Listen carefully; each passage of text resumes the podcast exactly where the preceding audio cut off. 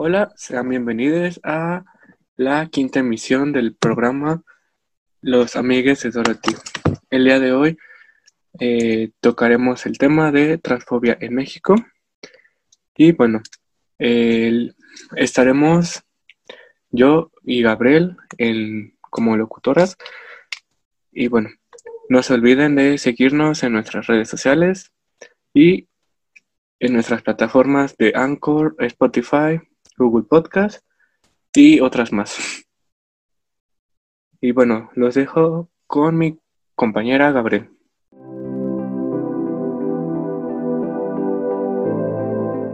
Gracias, Sofía. Este, bueno, esta semana eh, tenemos un tema eh, o una noticia muy, muy padre con la cual podemos comenzar eh, esta emisión del podcast. Eh, que es que em, fue finalmente aprobado por el Congreso de la Ciudad de México la iniciativa de ley que prohíbe terapias de conversión sexual. Y es algo tal vez eh, que, que, no siempre es para echar campanas al vuelo, porque eh, dices tú, bueno, pero pues ¿qué, ¿qué, implica que algo sea una ley? Pues que es sancionable, que, que que, tiene implicaciones eh, en el discurso público y en las políticas públicas, en contraste con que, no las tenga. Y eh, lo que te dice aquí es, es, curioso, que es que las personas LGBTIQ y, y demás eh, que, que, pertenecen al espectro de la diversidad sexual, pues bien podrían ocupar una ley de este tipo porque, pues, ¿qué es o qué son las terapias de, reorientación sexual. Eh, y entonces es como, solo las palabras que se suelen utilizar son una cosa como, pues ya por sí mismo feo, la deshomosexualización, por decirlo de alguna forma, y los testimonios que tenemos de, personas que han participado, o más bien que han sido sometidas a este tipo de retiros, pues son duros, eh, álgidos, y eh, es muy desfavorable que, que, tenga que existir una ley para proteger a las personas de algo así. ¿Por qué? Porque lo que implica que, que tenga que existir esta ley, que alguien haya tenido que promoverla, que, que se haya tenido que hacer una campaña para que exista, es que eh, pues hay personas que piensan que esto está bien, que es normal, que es lo correcto, que hay que curar a los homosexuales, que hay que curar a las personas transgénero, travestis, y que es algo muy arraigado y muy normalizado y que pues tiene que cambiar. Y, y nada, entonces este, esto es eh, creo que pues, una cuestión con la que podemos eh, comenzar. A mí me parece eh, muy importante. No sé qué piensas tú, Sander, Sophie. Pues sí, de hecho es un paso muy, muy grande. Sin embargo, pues hay que recalcar esto, ¿no? Que pues aunque solamente esté en, el, en la Ciudad de México, como que es algo súper importante, porque sabemos que al menos la Ciudad de México es el punto auge y que poco a poco van a ir como replicando eso algunos estados como más liberales en este sentido. Entonces, pues sí, es algo que pues se tenía que, que aprobar y pues pues sí, eso sería como todo por ahorita. Sí, de hecho, Gabriel, fue un gran paso. O sea, como mencionas, eh, las políticas públicas nos, nos permiten de alguna manera, este, pues, penalizar estos actos que, que nos hacen daño, ¿no? Y también eh, me gustaría mencionar que es preocupante que no se haya subido al pleno la discusión, o más bien la votación de la ley de infancias trans. No sé qué piensan al respecto, que incluso yo creo que estaría buenísimo que habláramos en un capítulo de, de las infancias trans pero ahorita hablando como de estas políticas públicas que nos atañen a la diversidad sexual, eh, creo que con, la penalización de la psicosí tenemos un paso adelante, pero tenemos un paso atrás con la ley de infancias trans. Que justamente, que justamente es algo que se ha estado como postergando, que esto lleva, según yo, como más de un año, ¿no? En este debate. Nueve meses. Pues es algo súper preocupante porque es algo que debe de pasar ya en el Congreso. Solo para que nos escuche, Sofi, ¿por qué crees que tiene que pasar ya? Porque lo que te va a decir, obvio veo que estoy jugándole aquí de... Bueno, el sentido es de pasar eh, en cuestión de la ley, o sea, que ya pues exista pues este mecanismo donde sea o un aprobatorio o que se rechace. Porque el momento de estar postergando es algo que, que hasta deja como más en duda o es algo que pues al final por tanta, tantas cosas que van pasando o cancelaciones pues van a ir como votando esta ley poco a poco. Sí, sí, si recuerdo bien, eh, más adelante en el calendario Sofi programó un, episodio del podcast donde nos referiríamos en extenso a infancias trans. Eh, si nos enfocamos, por supuesto que son cosas vinculadas, ¿no? El, problema del el rechazo a tajante y sin previa discusión, probablemente ese es el tema, con respecto a la posibilidad de la infancia, la pubertad, la adolescencia y la adultez y en general la vida trans. Este, y lo que tiene de fondo es la transfobia, justo es la, no disposición a eh, hablar o considerar o discutir o, poner en tela de juicio eh, las creencias de una sola persona. Pero no solo eso, es como no voy a poner en duda mis, mis creencias, no las voy a, a evaluar y además las voy a defender con violencia. Y eso es lo que está de fondo y es lo que parece que es problemático con que haya transfobia, específicamente en México, como, este, pues como lo vemos y como lo vivimos, ¿no? Y por lo cual es eh, muy importante entonces esto de que se, se, aprobara en este momento es un buen logro eh, el combate a esta cosa ECOSIG. Eh, pero en realidad el pues el cambio más importante no va a estar en las leyes, sino en la forma de pensar y de conducirse de las personas. Este, miren, llegó Sara, qué buena onda. Hola, Sara.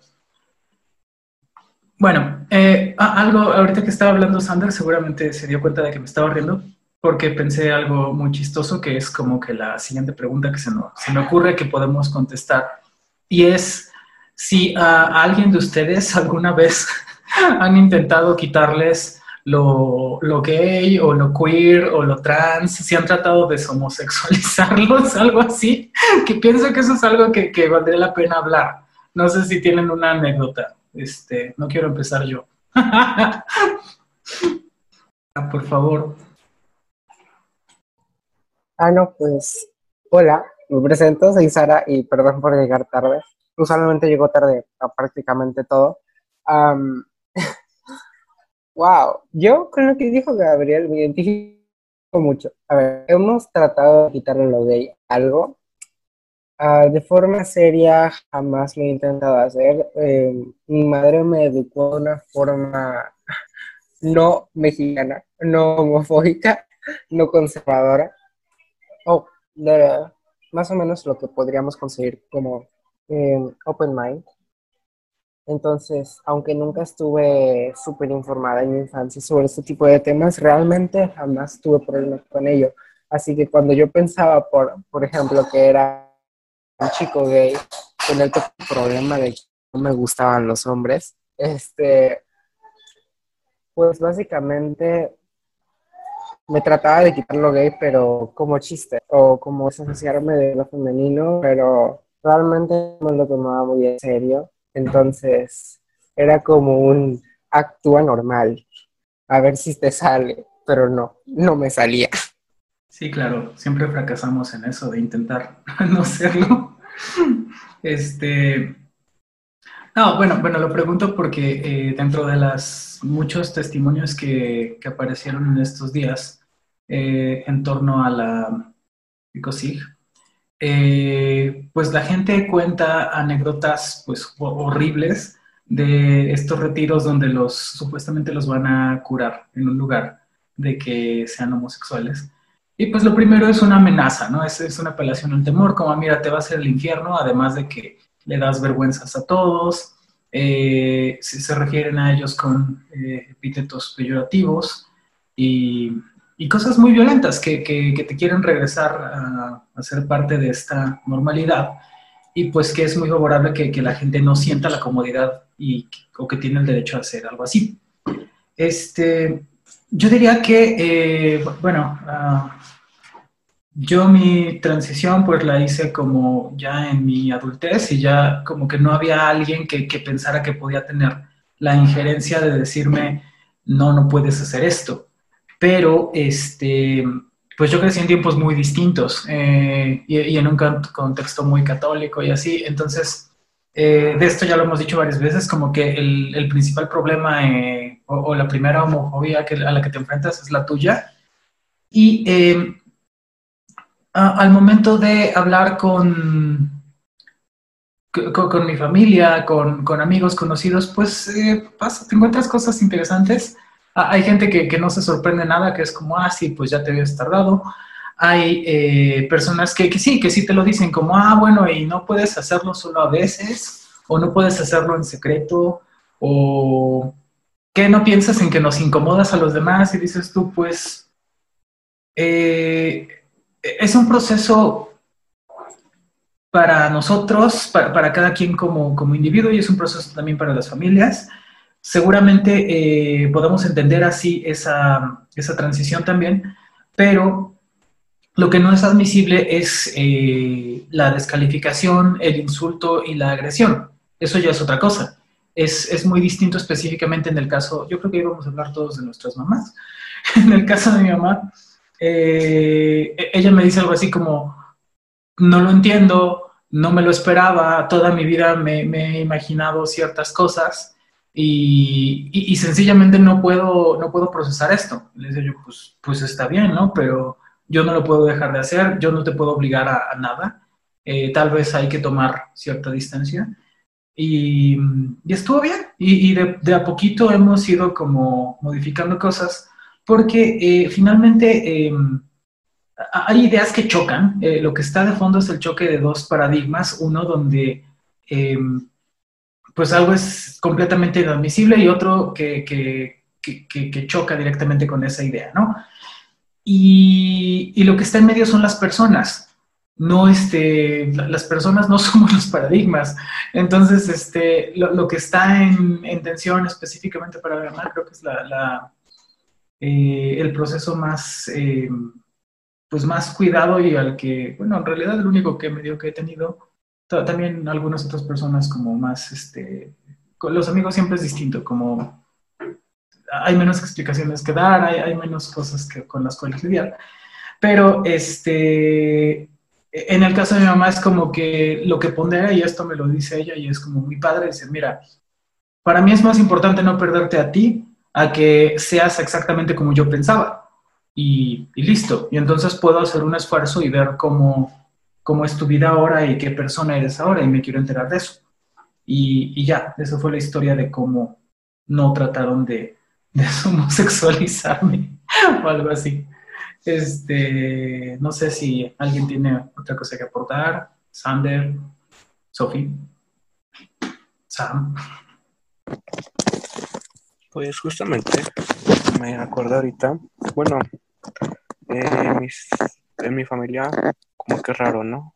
Porque cuando yo de pequeña empezaba a tener como ciertas actitudes, siempre era como el hecho de, corregirme. Y me acuerdo que yo iba a un curso de verano y justamente ahí, mmm, pues a mí nunca me llegó a gustar como el fútbol ni nada de eso y yo prefería ir a bailar o a hacer teatro. Entonces, pues los chicos mismos me decían, es que, ¿por qué haces esto? Y los mismos monitores como que trataban de, integrarme a fútbol y todo eso, era como de no. Y era súper raro, porque, o sea, como yo me iba con las chicas, siempre los, siempre me trataban de jalar. Monitores era como de, no, vente para acá con los chicos. Y pues justamente eh, yo en ese momento llegaba a tener como eh, brillos labiales o todo eso y me los confiscaban los mismos monitores. Que porque eso no era para hombres y yo me quedaba así como de, ¿qué demonios? Sí, claro, es difícil. Como que hay cosas pequeñas que, que, la sociedad nos va diciendo de qué formas estamos mal eh, en todos los detalles, supongo.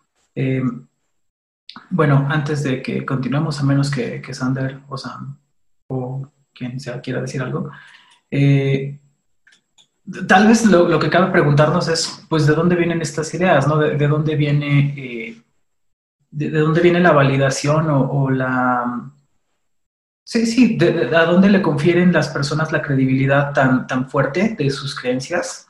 Y la, respuesta que a mí se me ha ocurrido mucho tiempo, pues también es como que de donde yo la aprendí, y es algo muy padre que puedes este, investigar muy rápido ahora, afortunadamente, eh, pues está en la Biblia. O sea, lees este, cosas en, por ejemplo, lo tengo aquí, Levítico 18, 22, no te acostarás con varón como los que se acuestan con mujer. Es una abominación. Eh, y pues ya, ¿no? Lo tienes muy claro. Eh, te, lo dicen con todas las letras. Este, el de Corintios me encanta. ¿No sabes que los injustos no heredarán el reino de Dios? Ni los inmorales, idólatras, adultos, ni los afeminados. Y, así sigue. Eh, son cosas que, que de alguna forma sabes eh, que, las escuchas en, la iglesia o en lugares, este, y que tienen que ver con, pues sencillamente una población que de manera más distendida eh, encuentra creencias que pues son consistentes, que, que son homogéneas y, y, que piensan que tienen que ser la generalidad o la norma universal. Y pues eso es algo complicado con lo que tendríamos que, lidiar, que es eh, no, no, solamente eh, nosotros pensando que, que, hay leyes que, que promueven el cambio de estas formas de pensar, no podríamos concluir que las personas de hecho ya no piensan de la forma en que lo hacían. Eso es seguramente mucho más complicado. No sé si alguien tiene otra cosa que aportar. Pues, de hecho, ahorita que mencionas mucho la religión, creo que tiene el todo que ver y que podemos ver un cierto origen cultural en esta separación de sexos, algo, bueno, de géneros en sí, pero pues que lo ven como lo mismo. Podemos ver incluso que está este problema que incluso me acaba de pasar de no diferenciar entre sexo y género que en automático lo piensan que es lo mismo.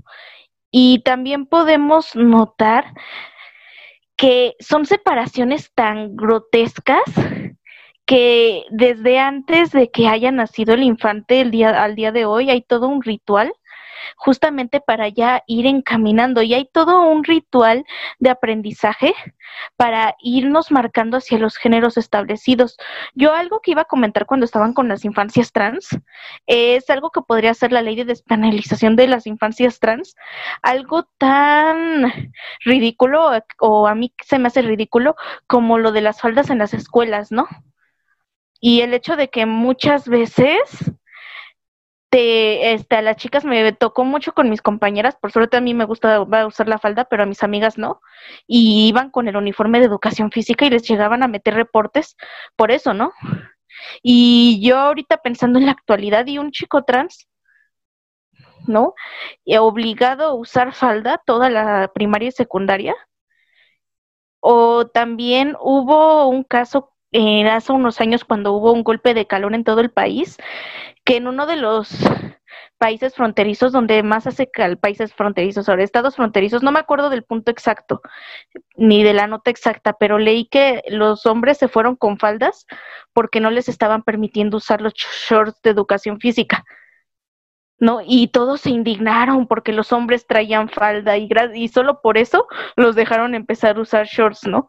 Como si usar la falda fuera una humillación y el hecho de que los hombres este, hayan tenido que usar falda era completamente indignante, ¿no? Una falda es indignante, es rebajante.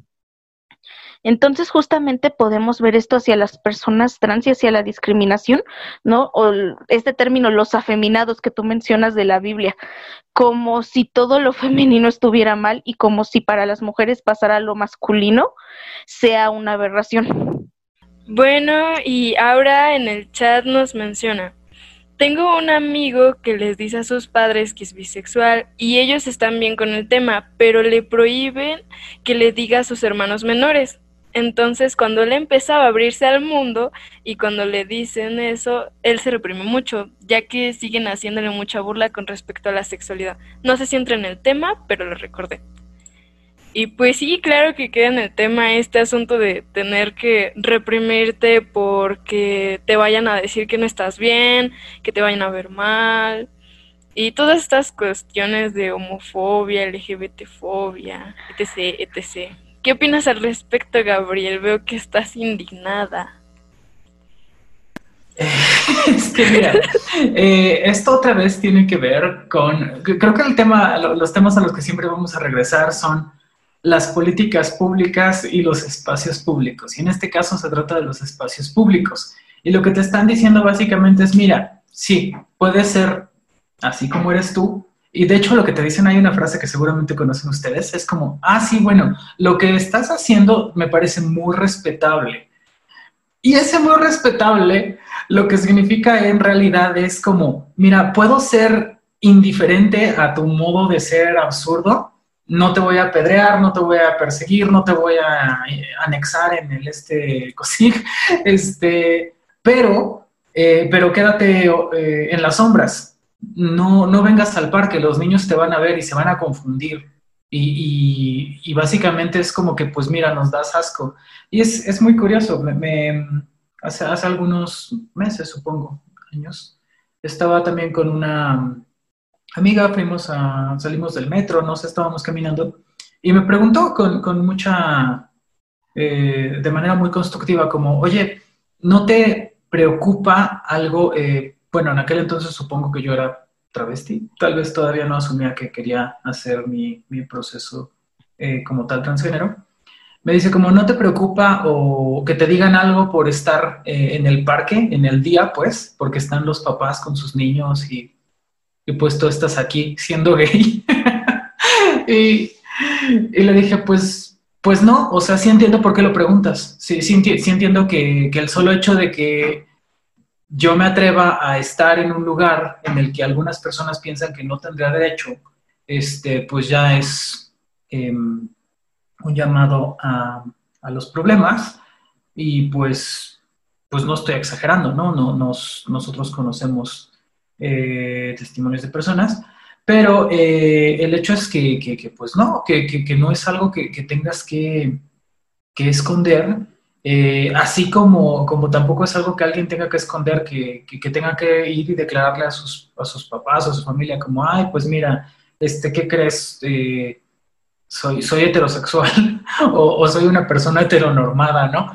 Este, pues eso nunca es tema. Eh, lo otro, en realidad, medio que tampoco tendría que ser tema. Tendrías que tener una normalidad con respecto a la pluralidad eh, que hay en, las formas de, vivir la sexualidad y listo. Y también tendría que ser algo, porque, bueno, regresando a la, anécdota, este, pues tendría que ser algo que estuviera, que, que, viviéramos de una manera más orgánica con, con los niños y niñas.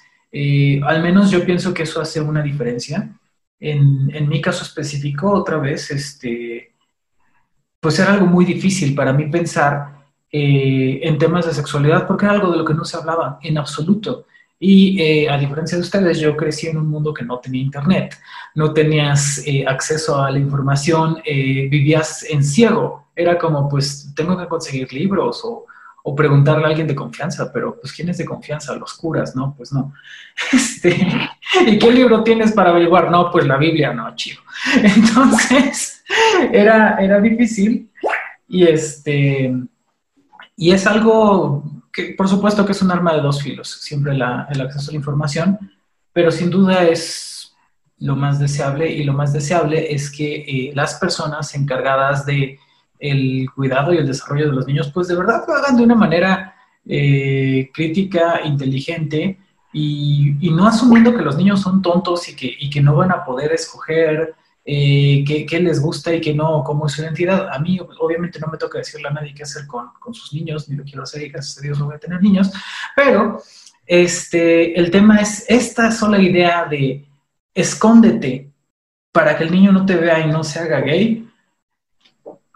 Vaya, no, no va a funcionar. Yo creo que eso es seguramente lo, único que, que podría decir como de manera muy tajante si existe el interés, la curiosidad o, por cualquier razón se desarrolla eh, en una persona eh, una configuración distinta o divergente para su individualidad, pues lo va a hacer. Por más que lo quieras esconder, por más que lo quieras ocultar, por más que quieras cancelarlo, va, va a estar ahí. ya. Pues, de hecho, yo como persona bisexual, a mí me, me pegó un poco porque aunque yo no he tenido represión en ese sentido, también lo conecté un poco con la sexualidad de consumo, ¿no? Cómo la sexualidad que no está comerciada tiende a ser, pues, discriminada. Yo me acuerdo mucho, a mí me pasó un caso muy diferente, que es que en mi grupo de amigos, yo cayendo en el cliché de que me gustaba más estar con hombres en una vida ya pasada de Alexia adolescente. En este tiempo, cuando yo me decía bisexual, como que la fantasía de que me besara con otra chica enfrente de este del grupito con el que andaba o eso, como que les gustaba, ¿no? Pero si era que yo anduviera con una chica por gusto propio, como que les desagradaba, porque no andaba con un hombre, ¿no? Si era bisexual, entonces también me gustan los hombres, ¿por qué no fuerzas con un hombre? ¿No? Y justamente entre esta sexualidad únicamente de consumo que va relacionado incluso con no las políticas públicas, pero sí con lo que públicamente es aceptado, ¿no? Inclusive podría relacionarlo con la pornografía, lo que nos normaliza la misma pornografía, que es la forma en la que los jóvenes tienen acceso al saber sexual, ya que nadie les explica estas cosas. Yo la verdad es que en este momento, bueno, en el momento de que llevamos el podcast se me ocurrió una metáfora que siento que la fobia está como una muñeca rusa, ¿no? Que por afuera estamos viendo como que esta cuestión de, es que los afeminados y demás, ¿no? Lo más simple o lo que viene en la Biblia. Quitas una muñequita y llegamos a ver personas más liberales, pero que todavía le temen a otras cosas, ¿no? Como las personas gays y lesbianas, que es lo más típico, que niegan a los bisexuales, ¿no? Y ni se diga este, de los pansexuales, transexuales o todo lo que vaya más allá de la LG. Y luego vamos a más adentro y más adentro y siempre vamos a encontrar como que esta negación a la diversidad. Hay algo que escuché decir de Ofelia Pastrana, que es que la diversidad es tan diversa que no podemos dimensionarla. Entonces, como que yo aprendí de ese mensaje que no tienes por qué realmente entenderla.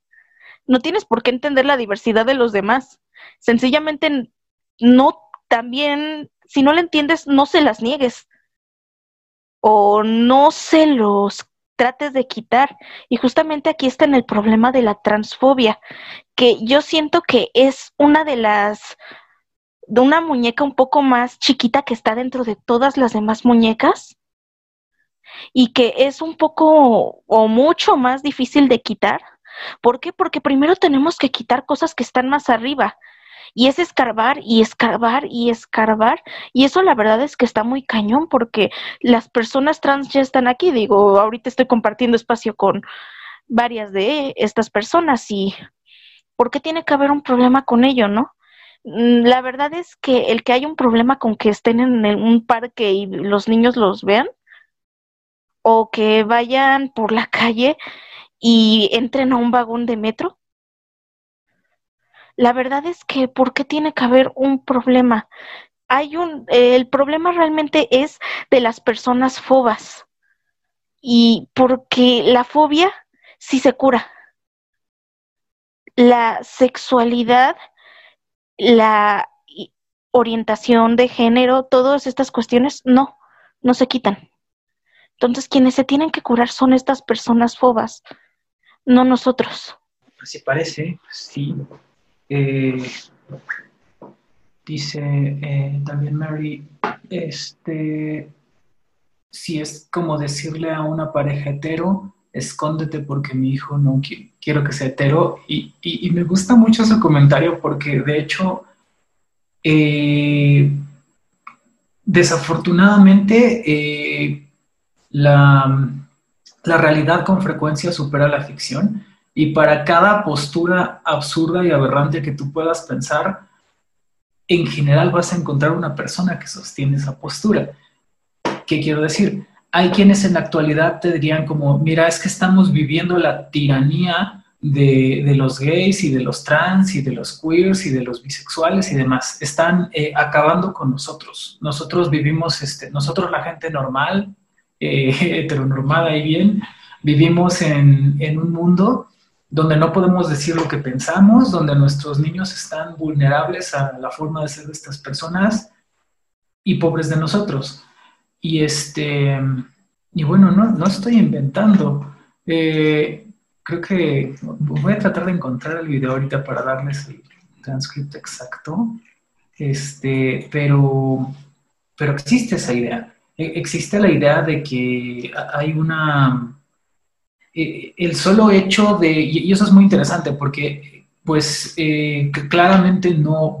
Bueno, la persona trans es muy visible, la persona divergente en general es muy visible y pues básicamente es como, como lo decías, tú subes al metro y pues rápidamente todo el mundo ubica quién, quién es el, queer o quién es la persona bisexual o quién es la persona diferente.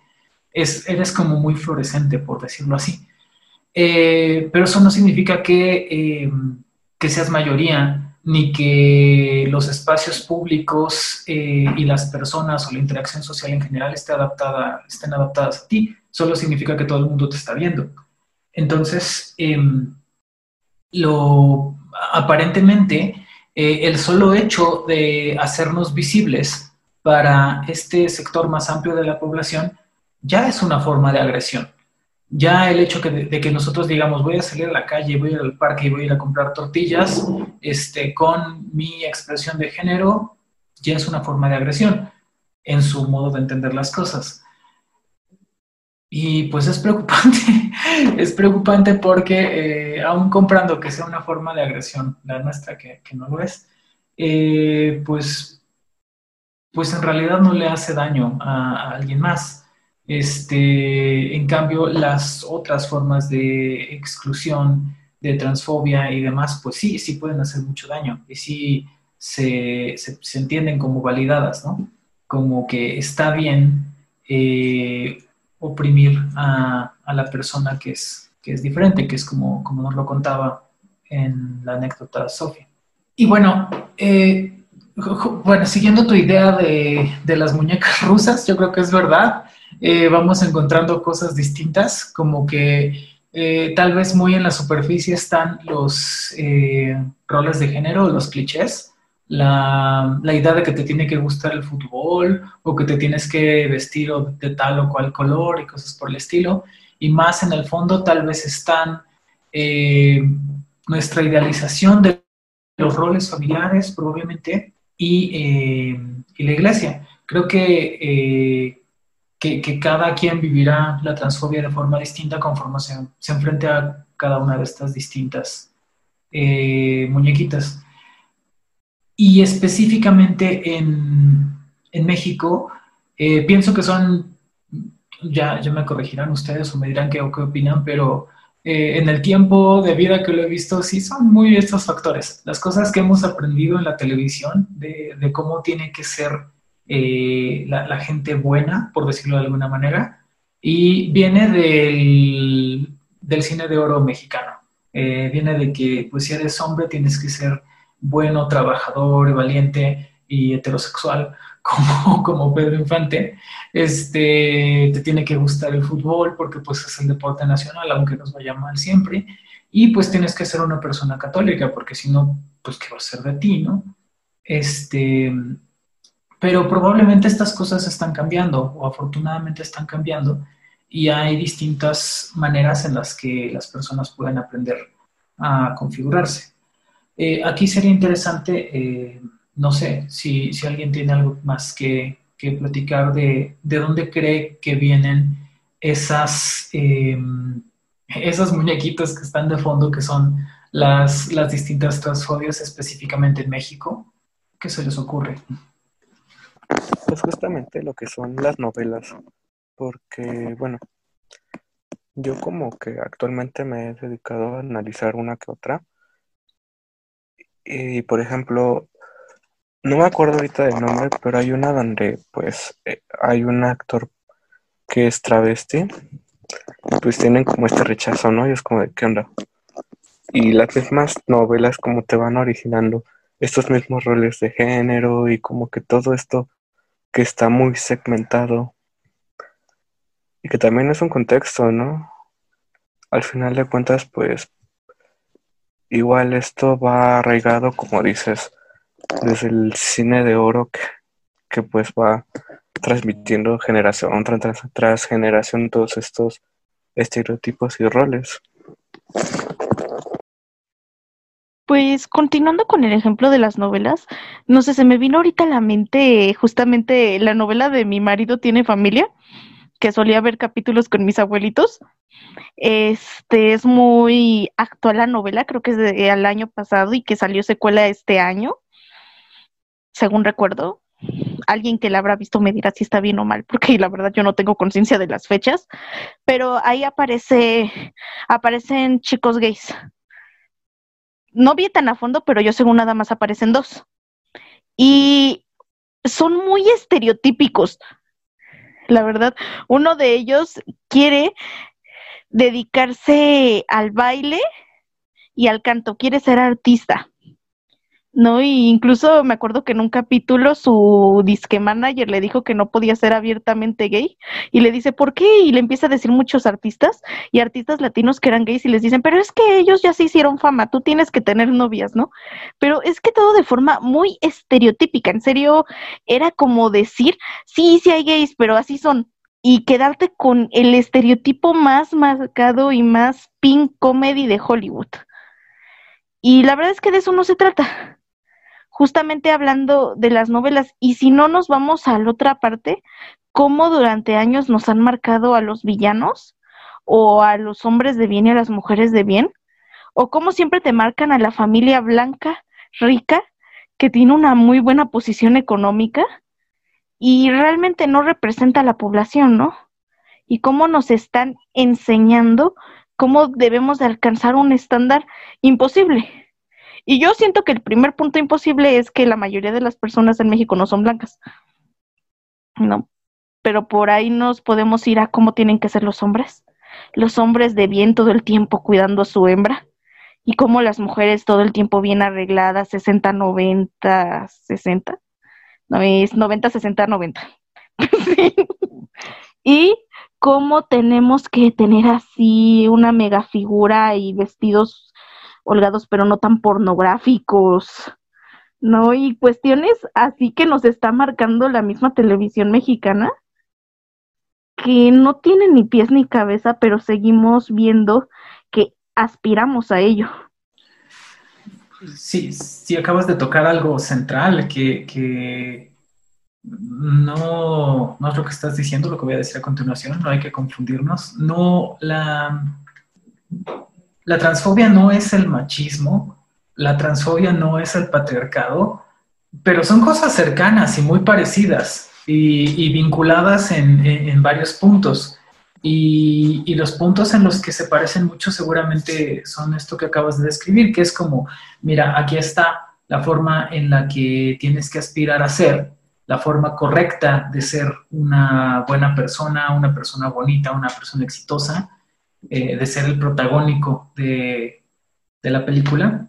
Y, pues no, porque eso eh, parece que, para empezar es algo que, como bien mencionas, ya nos aleja de quiénes somos en realidad, eh, por una parte, y por otra, pues parece que promueve la repetición de esquemas, pues bastante, no quiero decir tóxicos, pero pues sencillamente no realistas. Tradicionales.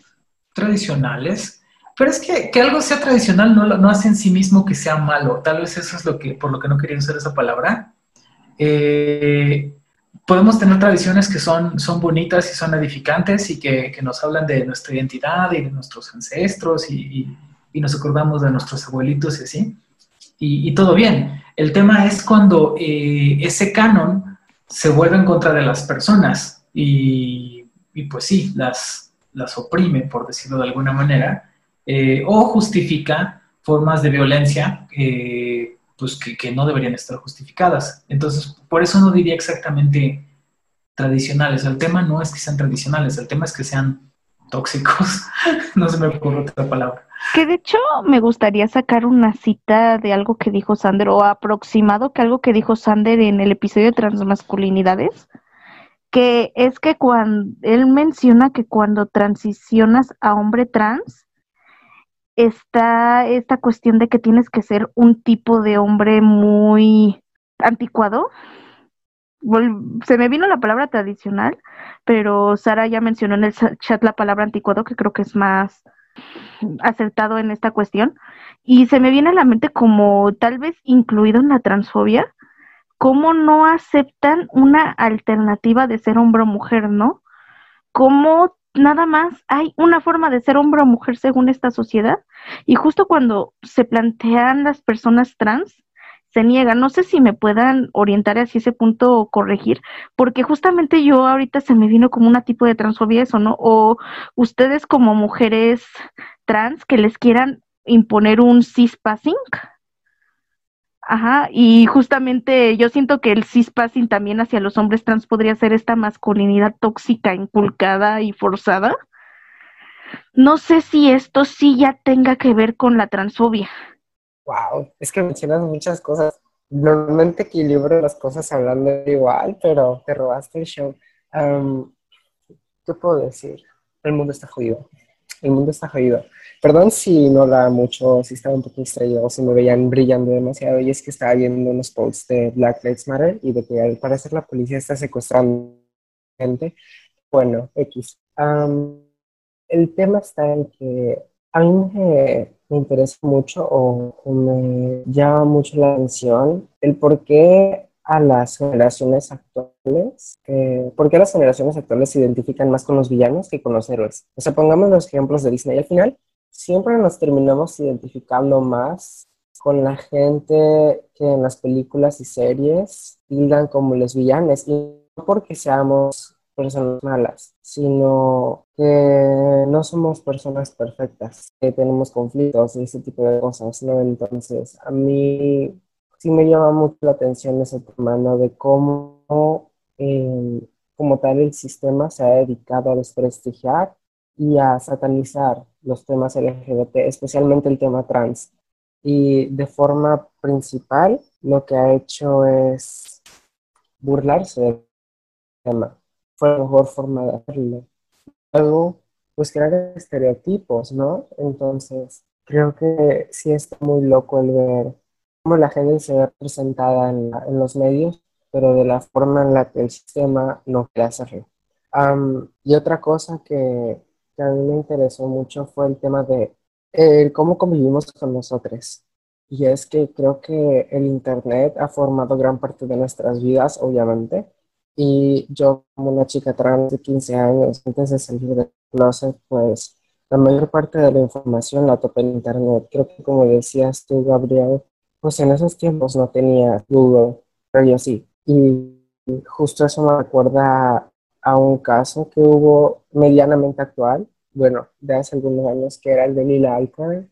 No sé si lo ubican, y es esta chica que se suicidó en Estados Unidos, y es que sus padres eran súper religiosos. Tenía como 13 años cuando descubrió una chica trans. Pero justo cuando salió del closet, lo que, lo que hicieron sus padres fue probablemente la cosa más efectiva para un adolescente.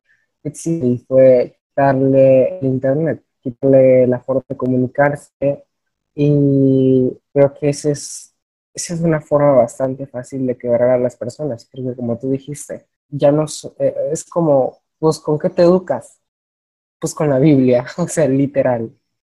Entonces, la más difícil es cuando ya tienes algo, cuando ya te informaste, cuando ahí tenías todo, y ahí podías siquiera tener contacto con la gente y lo pierdes por completo, cuando tus amigos no te ven por casi año.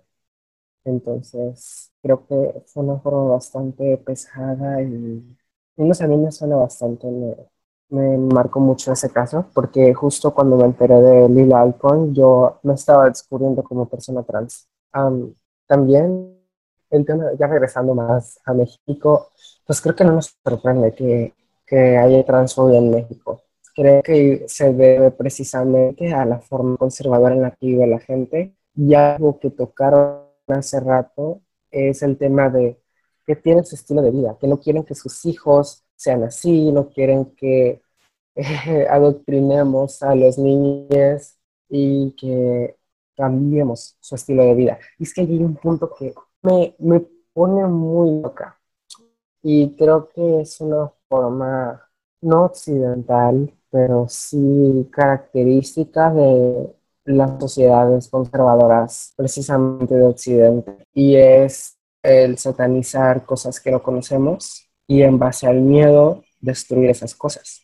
Porque cuando observamos el tema trans es, es que yo no quiero que sean así, yo no quiero que hagan esto con mis hijos, yo no quiero que no sé qué, para hablar, yo quiero estar así, yo quiero vivir así, yo no quiero que cambie mi forma de vida, no quiero que cambie nada, porque así estoy bien. Claro, así están bien en el poder, ¿no? Están bien sin molestarse con las verdaderas muertes de las personas, porque se separan de la realidad.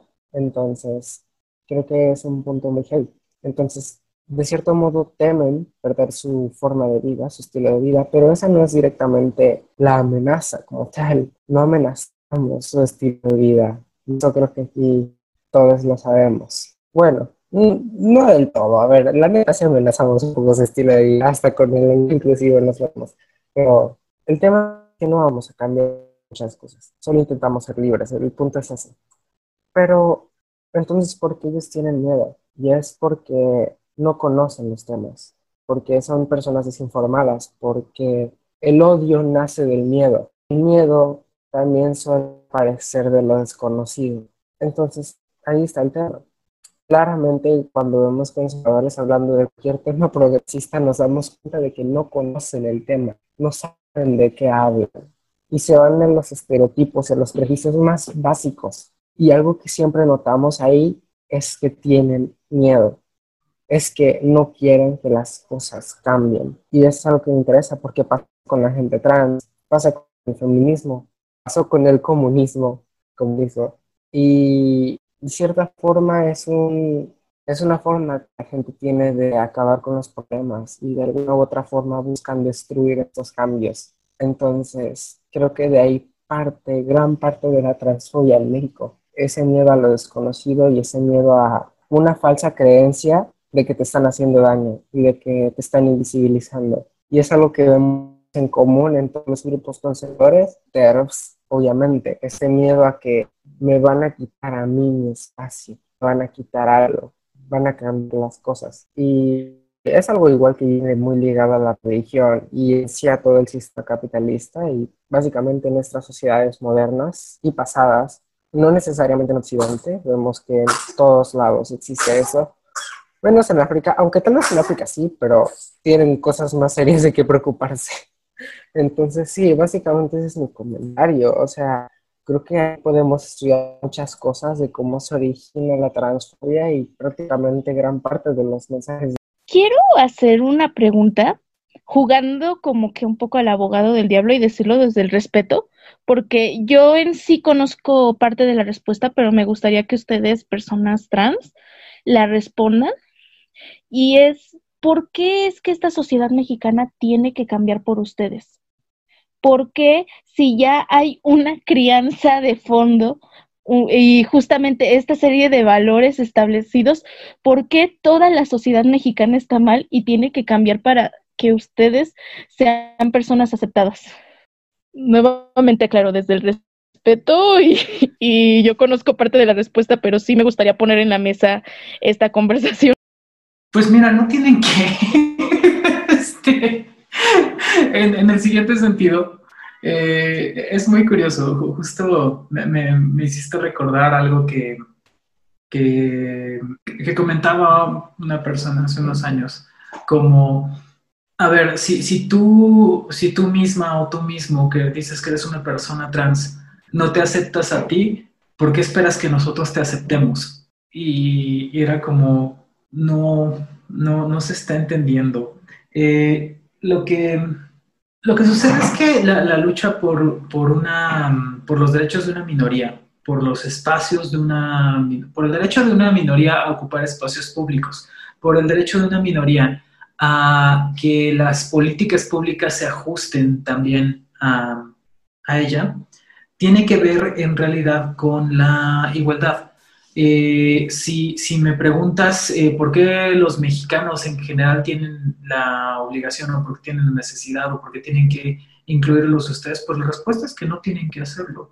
Eh, si están bien así como están o estamos bien, bien así como estamos, pues listo. Y, probablemente esa necesidad no existía antes. Cuando la vida era más rápida y más breve y, los roles de, de género y, y, los deberes que tenías, este, pues los cumplías prácticamente entre los 15 y los 18 años y a lo mejor te morías a los 25, pues no había mucho problema, ¿no? Eh, nacía, prácticamente era como en el libro de, texto de la primaria, ¿no? Nacías, crecías un poco, te reproducías y morías. Este, pero ahora aparentemente nuestra forma de vida nos permite eh, explorar y pensar cosas diferentes respecto a nuestra individualidad y eh, a mí la respuesta que me gustaría dar es, pues es que no se trata de mí. E incluso, eh, pues yo, no pierdo de vista, y creo que digo esto cada vez que, puedo, yo, no pierdo de vista que, mi vida como persona transgénero, pues la logro desde muchos privilegios que tengo y desde una situación muy, muy, muy particular. Eh, entonces podría sencillamente decir, mira, sociedad mexicana, sigue siendo como eres y ya, no, este, no, no hay nada que arreglar, ¿no? Mientras yo pueda salirme con la mía, pero no es así. Tenemos que buscar eh, espacios públicos eh, y una sociedad cambiante, no para mí, sino para las demás personas. Para mí es algo eh, padrísimo ver que, que, ahora hay un espacio de discusión y que ahora gente joven tiene a otras personas con quienes acercarse tiene otras, bueno, hablar con, con, respeto, informarse y demás. Y, este, y, tiene distintos, eh, por, decirlo así, como eh, hitos o, personajes públicos que dicen, mira, soy alguien distinto y, y, ser distinto está bien. No, no, ser distinto no implica que, que vas a tener que vivir en la marginación y que es vergonzoso. Eh, lo que estás haciendo, lo que estás pensando y que tienes que ser alguien que debe ocultarse. Entonces, en realidad, no se trata de un tema que, tenga que ver con una minoría, sino con la igualdad de derechos para todas las personas. Entonces, eso supuestamente sí le preocupa a los mexicanos universalmente, según entiendo, y según empieza la Constitución. Sí, concuerdo bastante. Hay algo que me hizo pensar mucho cuando la pregunta y cuando dieron la respuesta y es, eh, junto con lo que estaba viendo hace rato que les comenté, es el tema de esa imagen de, que tenemos del Black Lives Matter y es el cómo la gente conservadora y cómo lo ve este, la gente que apoya Black Lives Matter, ¿no? Y es el no, bro, no se trata, hay, hay un ejemplo que me gusta mucho sobre eso. No se trata sobre tener más, se trata de tener lo mismo o por lo menos tener de forma equitativa las cosas, ¿no? Pongamos el ejemplo de una mesa, eh, una familia que está comiendo, ¿no? Y justo una persona trans en la mesa, o sea, todo el mundo está comiendo menos la persona trans. Y es como, oigan, creo que necesito comida, creo que yo necesito comida en el plato, ¿no? Y uno de los bros, blanco, cis heterosexual, con comida en el plato, como el resto, dice, ¿cómo te atreves a decir eso? Todo el mundo necesita comida. Entonces, no sé si notan el sentido del ejemplo, pero ahí está el punto. Ahí está uno de los grandes puntos. Es que justo lo que dijo, lo que dijo Gabriel, esto debe ser de interés de todo el mundo, no simplemente de las personas trans, porque hasta donde yo recuerdo, a la gente le importan estos temas, pero al parecer eh, son personas extremadamente indiferentes cuando ven injusticias, cuando ven segregación, cuando ven transfobia. Entonces, podríamos decir que es una sociedad jodidamente moral. ¿Alguien más va a contestar la pregunta? bueno, creo que no. Entonces, eh, sí, sí estoy de acuerdo con, con Sara.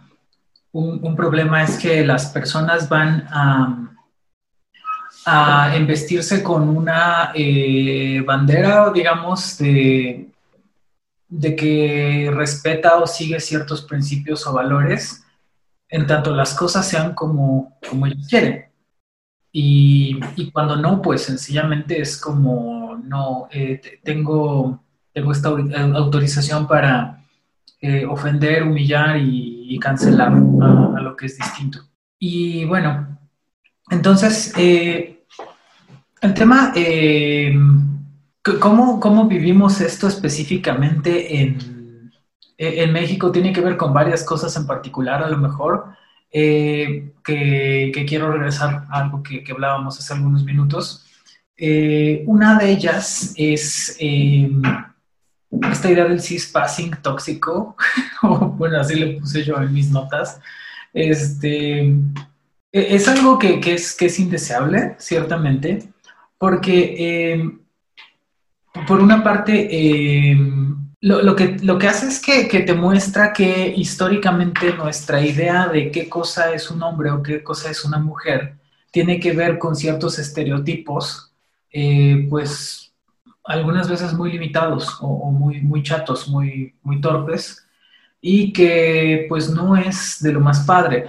Lo que, lo que sucede además es que eh, esos estereotipos parece que te los llevas de un género al otro, y eso es muy desafortunado porque en el peor de los casos, ¿qué pasa cuando eres una mujer trans? Y es real, eh, es como, bueno, pues no vas a tener empleo, vas a estar con un riesgo muy elevado de contraer enfermedades de transmisión sexual porque muy probablemente vas a tener que ejercer la prostitución si no tienes como que los medios para sobrevivir haciendo otras cosas, ¿no? Entonces, eh, eso es lo que piensa la gente y por supuesto hay además entrañada la idea de que... Eh, la prostitución es en sí mismo algo muy malo y es inadmisible pensar que alguien eh, haga esto y conserve su dignidad. Es decir, es doblemente malo desde esa perspectiva. Y pues, ¿cuál es tu alternativa? Porque tu idea de mujer aparentemente es que ser una mujer es maquillarse y usar zapatos altos y, y hacerse cirugías y es como, pues, pues no, es, no es nuestra idea de mujer, o, no sé por qué hay que tener una idea de mujer, exactamente.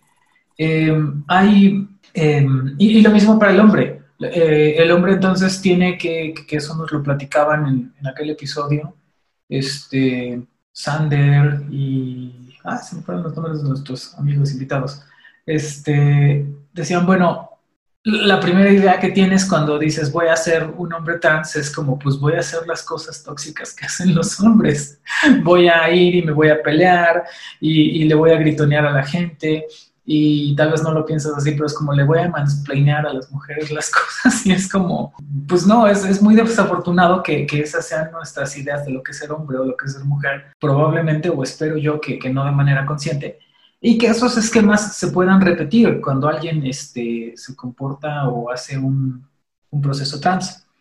Entonces, eh, apenas estaba viendo el, fin de semana eh, este certamen de, belleza donde participan mujeres trans. Eh, no recuerdo cómo se llama, Miss International, no recuerdo qué cosa.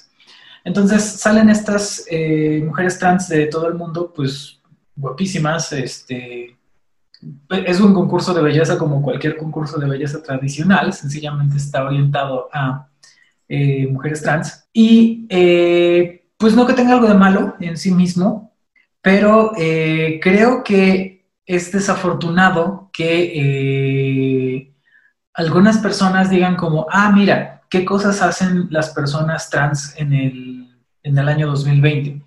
ah, pues mira, algunas se prostituyen y otras, eh, las que tienen los medios, pues participan en concursos de belleza. Y no, o sea, ser una persona, pues no es nada más eh, lo que haces con esas características accesorias o esos estereotipos y esas cuestiones superficiales, sino que, eh, pues, pues, haces muchísimas cosas. Y, es decir, las, las personas trans pueden hacer cualesquiera cosas, pueden hacer las personas no trans. Entonces, eh, ese, es, un tema, cómo, cómo los estereotipos nos, persiguen incluso a través de los procesos transgénero. Eh, y, habrá personas que sí, que sí tengan la idea de, mira, yo voy a lograr ser una mujer trans cuando logre tener el cispassing, y el cispassing lo es todo.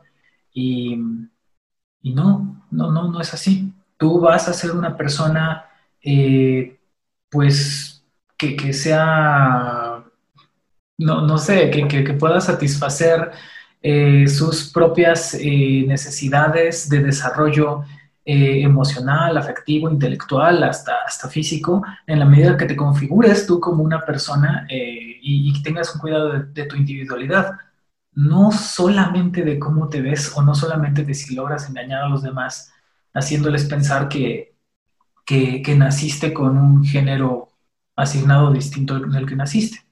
Esa es una, cuestión que, quiero mencionar. La otra, bueno, ya la mencioné, que es la idea de que el hombre tiene que ser anticuado. Y ahí lo tengo que confesar, eso es algo que, me pasaba a mí un poco eh, antes de iniciar mi transición. Una de mis grandes quejas era como, pues es que ser hombre está bien chafa, o sea, tienes como que dos alternativas para vestirte, nada tiene chiste, es todo como muy... Y y ahora observo que en realidad lo que yo pensaba era, no, no es tanto que tengas que dejar de ser hombre, sencillamente tienes que tener una apertura a expresarte de la forma en la que tú quieras. Y eso no tiene que ver con ser transgénero, tiene que ver con pues, escoger las cosas que te gustan y hacerlas y ya. Y por último, que siempre se nos olvida, este, y esto eh, me da un poco de vergüenza admitirlo, siempre se nos olvida que también existen las personas eh, pues no binarias que, a veces nosotros decimos como, ah, bueno, yo soy un hombre trans o yo soy una mujer trans, y hay algo, eh, hay un espacio en medio donde dices, pues no tengo por qué aceptar ser una cosa u otra. Y si me preguntan a mí, tiene mucho que ver con que vivimos en un mundo muy predeterminadamente binario. Si, no, no sé si esto ya lo había mencionado ya, pero si hablamos de qué va a ser más eh, cómodo, es más cómodo decir, pues sí, me, suscribo en algún espacio del espectro binario que va solo de dos lados.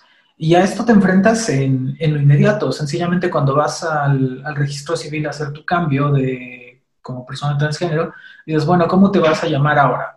entonces pones tu nombre, dices, ¿y eh, el género cuál va a ser? Pues es masculino o es femenino. Y ya, y lo mismo pasa entonces cuando vas por tu INE y cuando vas al CURP y cuando vas haciendo todas las cosas, no se supone que hay algo en medio y la población no binaria que existe, pues también está como completamente invisibilizada por esa normalidad.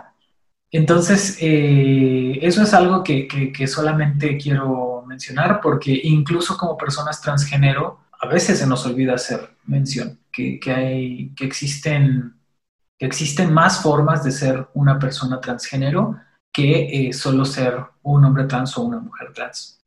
Bueno, creo que esto que, personal, que mencionas de las personas no binarias entran justamente en la metáfora de la muñeca rusa, porque el hecho que hasta las personas trans se les olvide que también existen las personas no binarias, pues habla de otro punto en la muñequita, ¿no? Cómo es que nos está costando mucho romper con unos roles ya establecidos y aceptar una diversidad que, repito, no va a parar de aparecer más diversidad. O sea, cuando nos estamos acostumbrando a unas cosas, nos van a venir otras encima. También quería preguntar, ¿qué creen que pasa para que la una gran parte de la sociedad mexicana piense que las personas tienen derecho a matar a las personas trans de la nada? Eh, porque pareciera que, se que tienen el derecho de plano de levantarlos, este, secuestrarlos y matarlos. Todas las personas trans en general lo tienen el derecho a violar, tienen derecho a la criminalidad solo porque son personas trans. ¿Por qué pasa esto? Y más en México, que es uno de los países más transfobos y que la esperanza de vida de las personas trans es tan baja. Creo que la respuesta no se agota en la transfobia, Creo que eh, México tiene un problema más de fondo que la transfobia. La transfobia es muy importante, pero probablemente, tal vez me equivoco aquí, pero, pero me parece que es esto. Hay, hay, un clasismo que, que, que, encuentra muchas manifestaciones, donde una persona se siente que es mejor que las demás y siente que tiene derecho a disponer de su vida. Y eso es muy peligroso y muy, muy feo porque nos pone en un lugar muy, muy vulnerable a todas las personas que, eh, que, pues no están en esa situación de, de ventaja. Yo este... Mira, Sara no tenía silenciado. ok, ahorita termino y vamos con Sara. Este, tienen una situación de ventaja eh, y eso es interesante porque creo, creo, que, vaya, hoy, que estoy hablando tanto, pues te lo puedo decir.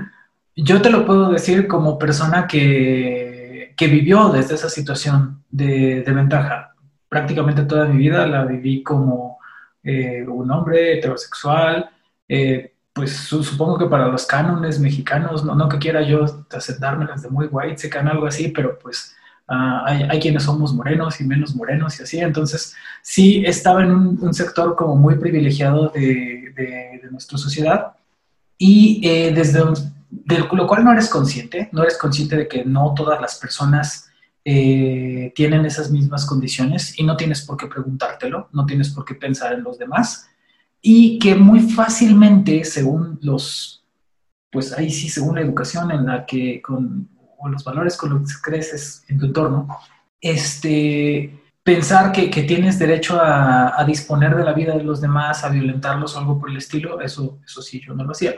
Pero este, pues es algo que está en, probablemente que no, no sea nuevo, sino que no, no ha dejado de estar. Tal vez como sociedad no hemos avanzado a la idea de tenemos que respetar lo que sea distinto, ya sea eh, transgénero, queer o travesti o, lo que sea.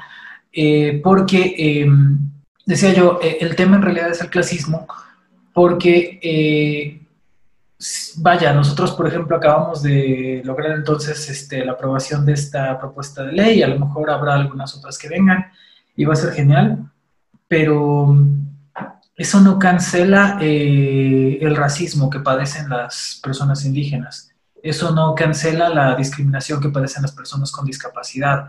Eso no cancela el machismo. Eso no cancela muchas cosas. Entonces, creo que, que contestando tu pregunta, perdón por dar una dirección tan amplia, creo que, el tema de fondo es que aparentemente como mexicanos, cuando pensamos que pertenecemos a una clase que tiene cierta cota de poder, queremos ejercerlo con violencia hacia los demás. Y eso está muy feo. Este, adelante, Sara, por favor. Yo en el tema de la transfobia tengo algunos conflictos y es que me dependo, mm, ¿cómo decirlo? no sé muy bien luego cómo hablar del tema, porque siento que a veces es algo más, para mí es muy emocional.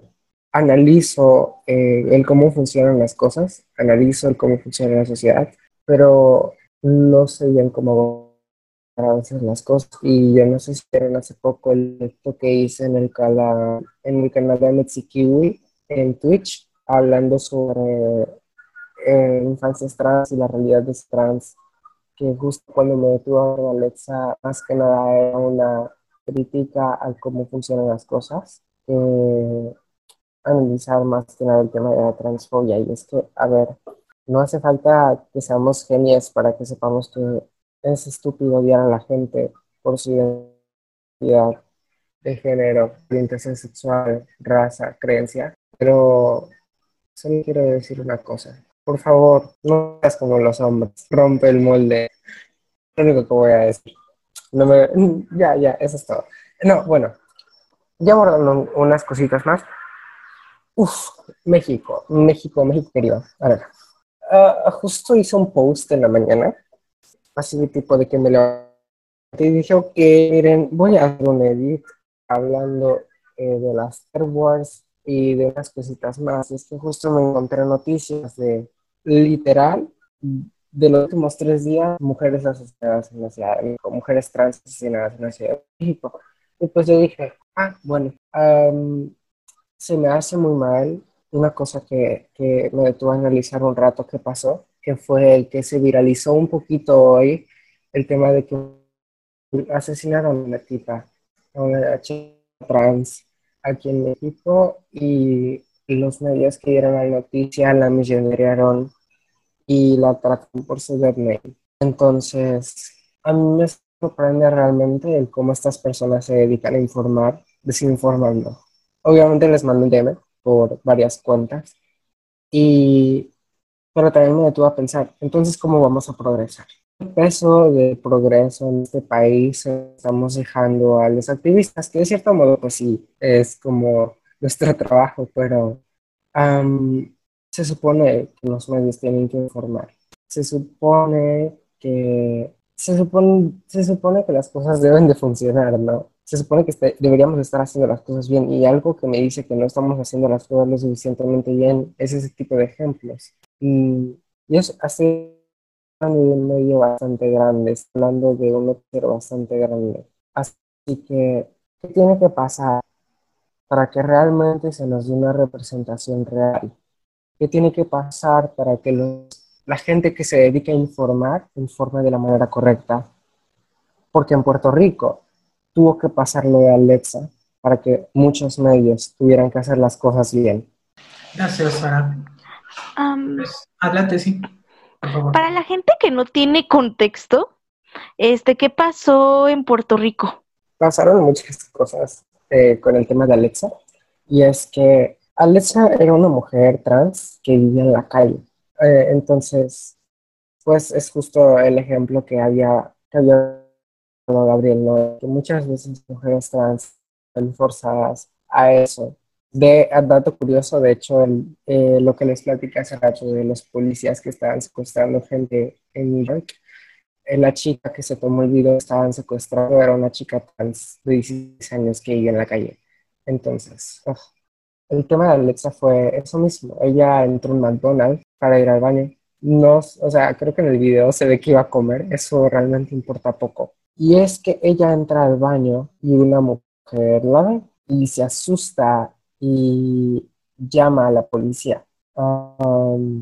llama a la policía y pues en primeras eso está mal. O sea, no te detienes a hablar con esa persona, simplemente es como.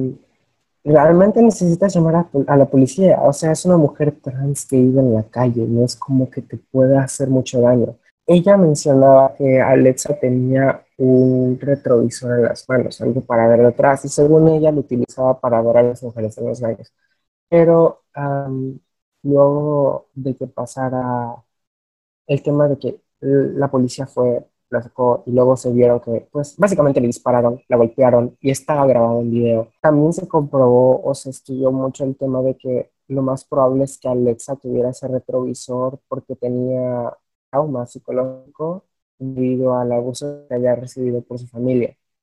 Entonces, regularmente llevaba ese espejo para ver siempre lo que había detrás de ella. Cuando ella, cuando ella asesinaron, eh, la mayoría de los medios, prácticamente todos los medios en Puerto Rico se dedicaron a poner hombre con falda asesinado porque entró a un McDonald's. Todos, todos. Entonces, en Puerto Rico dijeron, ok, hay que hacer algo y empezaron a hacer muchas marchas, muchas marchas y hubo mucha visibilidad y se amplió el tema. Y realmente, eh, básicamente la voz o el eslogan de todo lo que se hizo en las protestas fue probablemente el mejor eslogan que ya estamos replicando mucho y me encanta.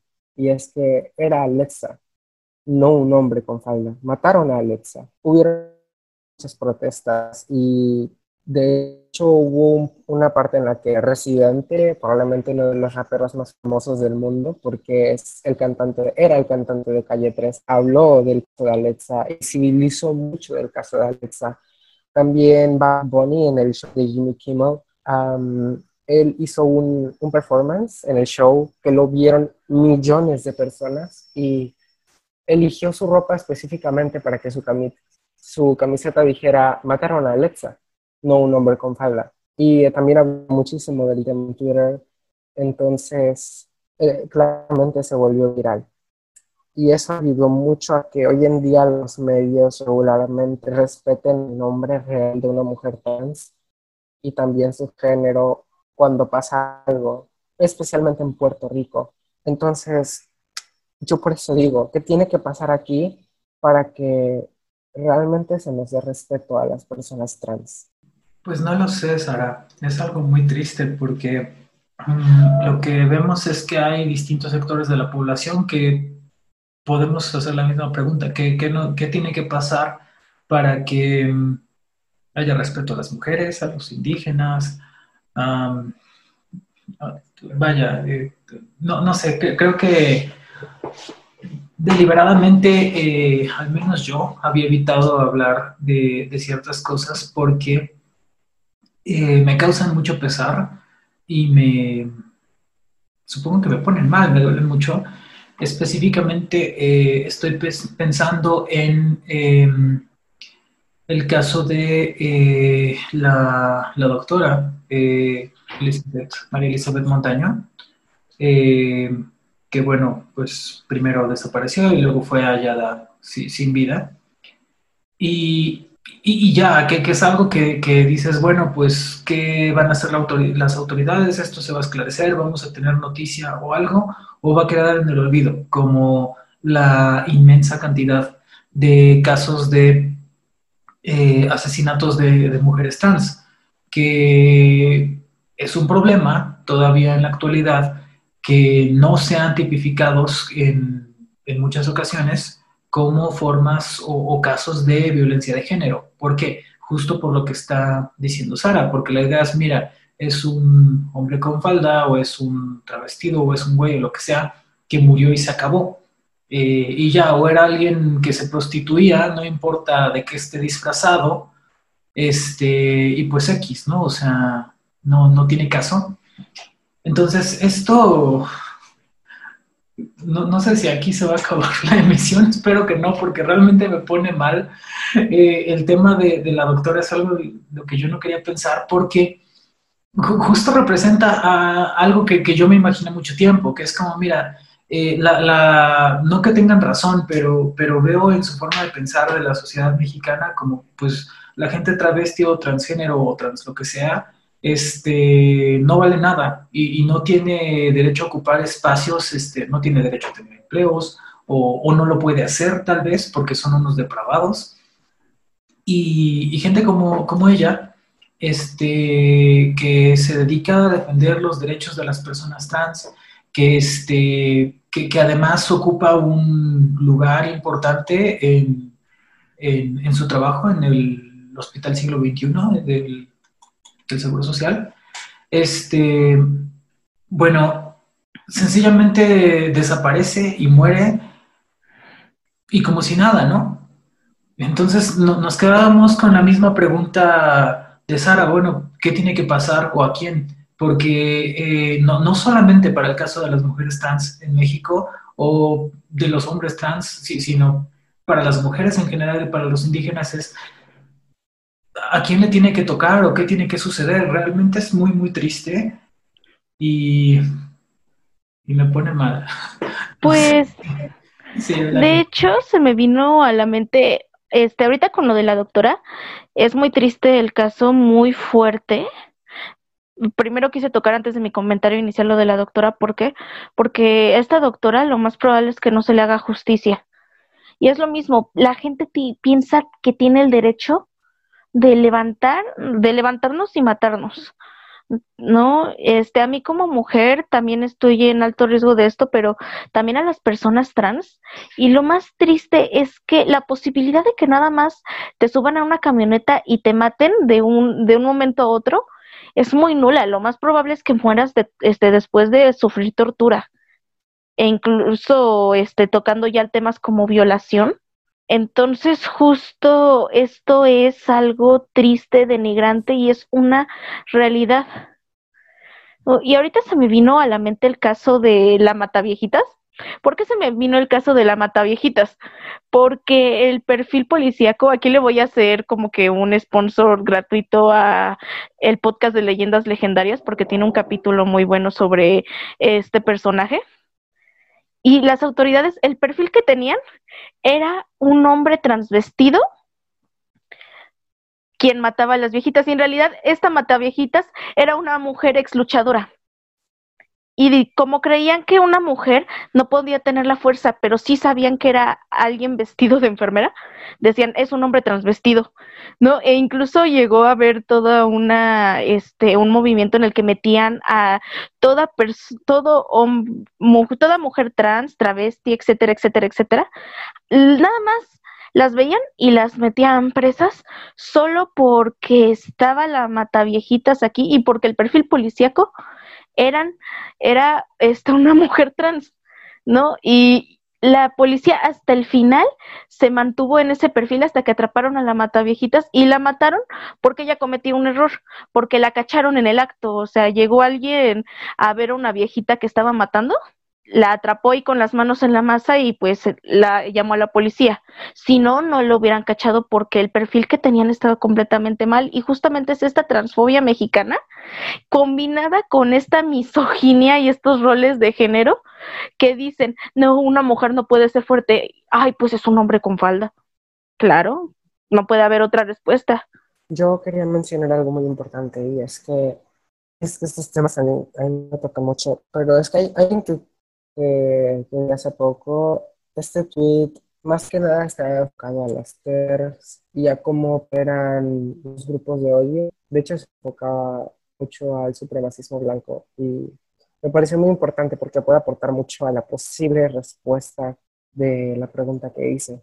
Y dice, acosar a personas marginadas hasta que llegan a un punto de quiebre y responden, para que entonces quienes acosen tengan una excusa para atacar y nombrarse víctimas, es un ataque del, es un ataque del supremacismo blanco. Y es que creo que no es necesario hacer mucho, mucho de braille sobre qué tiene que pasar, porque solo hay que ver qué pasó.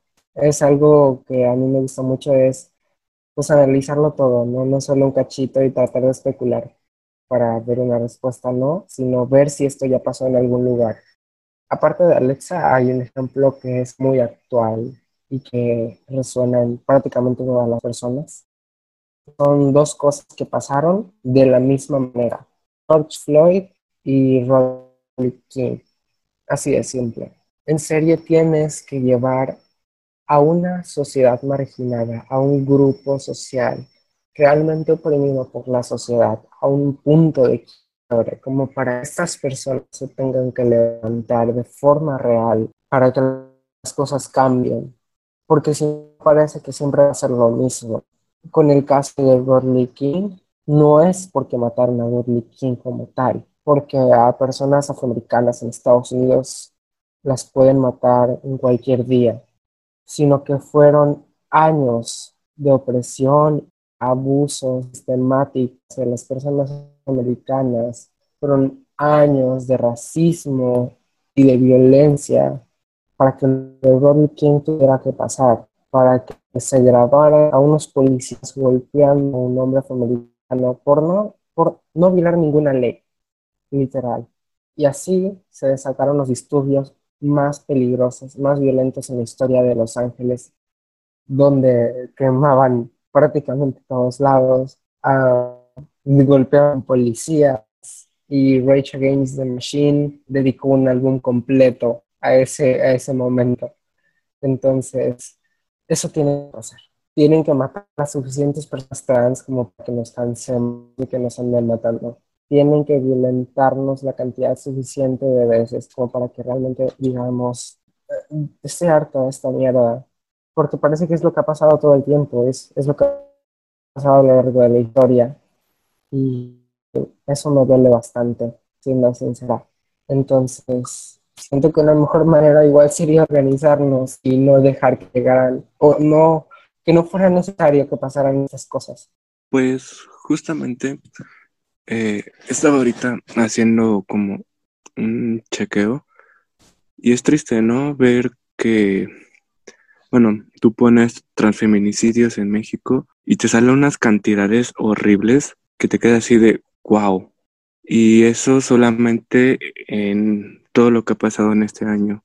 Entonces, pues sí queda como muy, muy increíble todo esto, ¿no? Aparte de que, pues bueno, eh, las violencias que se iban a generar justamente por esta situación de la cuarentena en torno a los espacios familiares que han incrementado y que también siento yo que ha sido como que ha dado pie a pues contribuir esto más sobre la transfobia, al igual que las mismas redes sociales, porque bueno, hace ratito estaba viendo pues justamente un post de un canal de YouTube que sigo y los comentarios que llegan a ser referente a eso es como de qué demonios, porque empezaron a criticar a esta a esta youtuber y fue como de wow, solamente por ser trans la empiezan a criticar a demasía.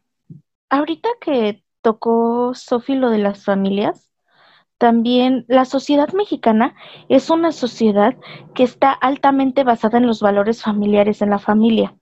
La familia prácticamente lo es todo para nosotros desde la educación, ¿no? Este, nos enseñan desde muy pequeños a valorarla, a reunirnos y toda nuestra cultura la rodea. El Día de Muertos, por ejemplo, donde pues alabamos en cierto modo a las personas que ya se fueron con las ofrendas, como deseamos que vuelvan una vez más a nosotros estas familiares, como incluso decimos, sabes que los amigos son una segunda familia, ¿no?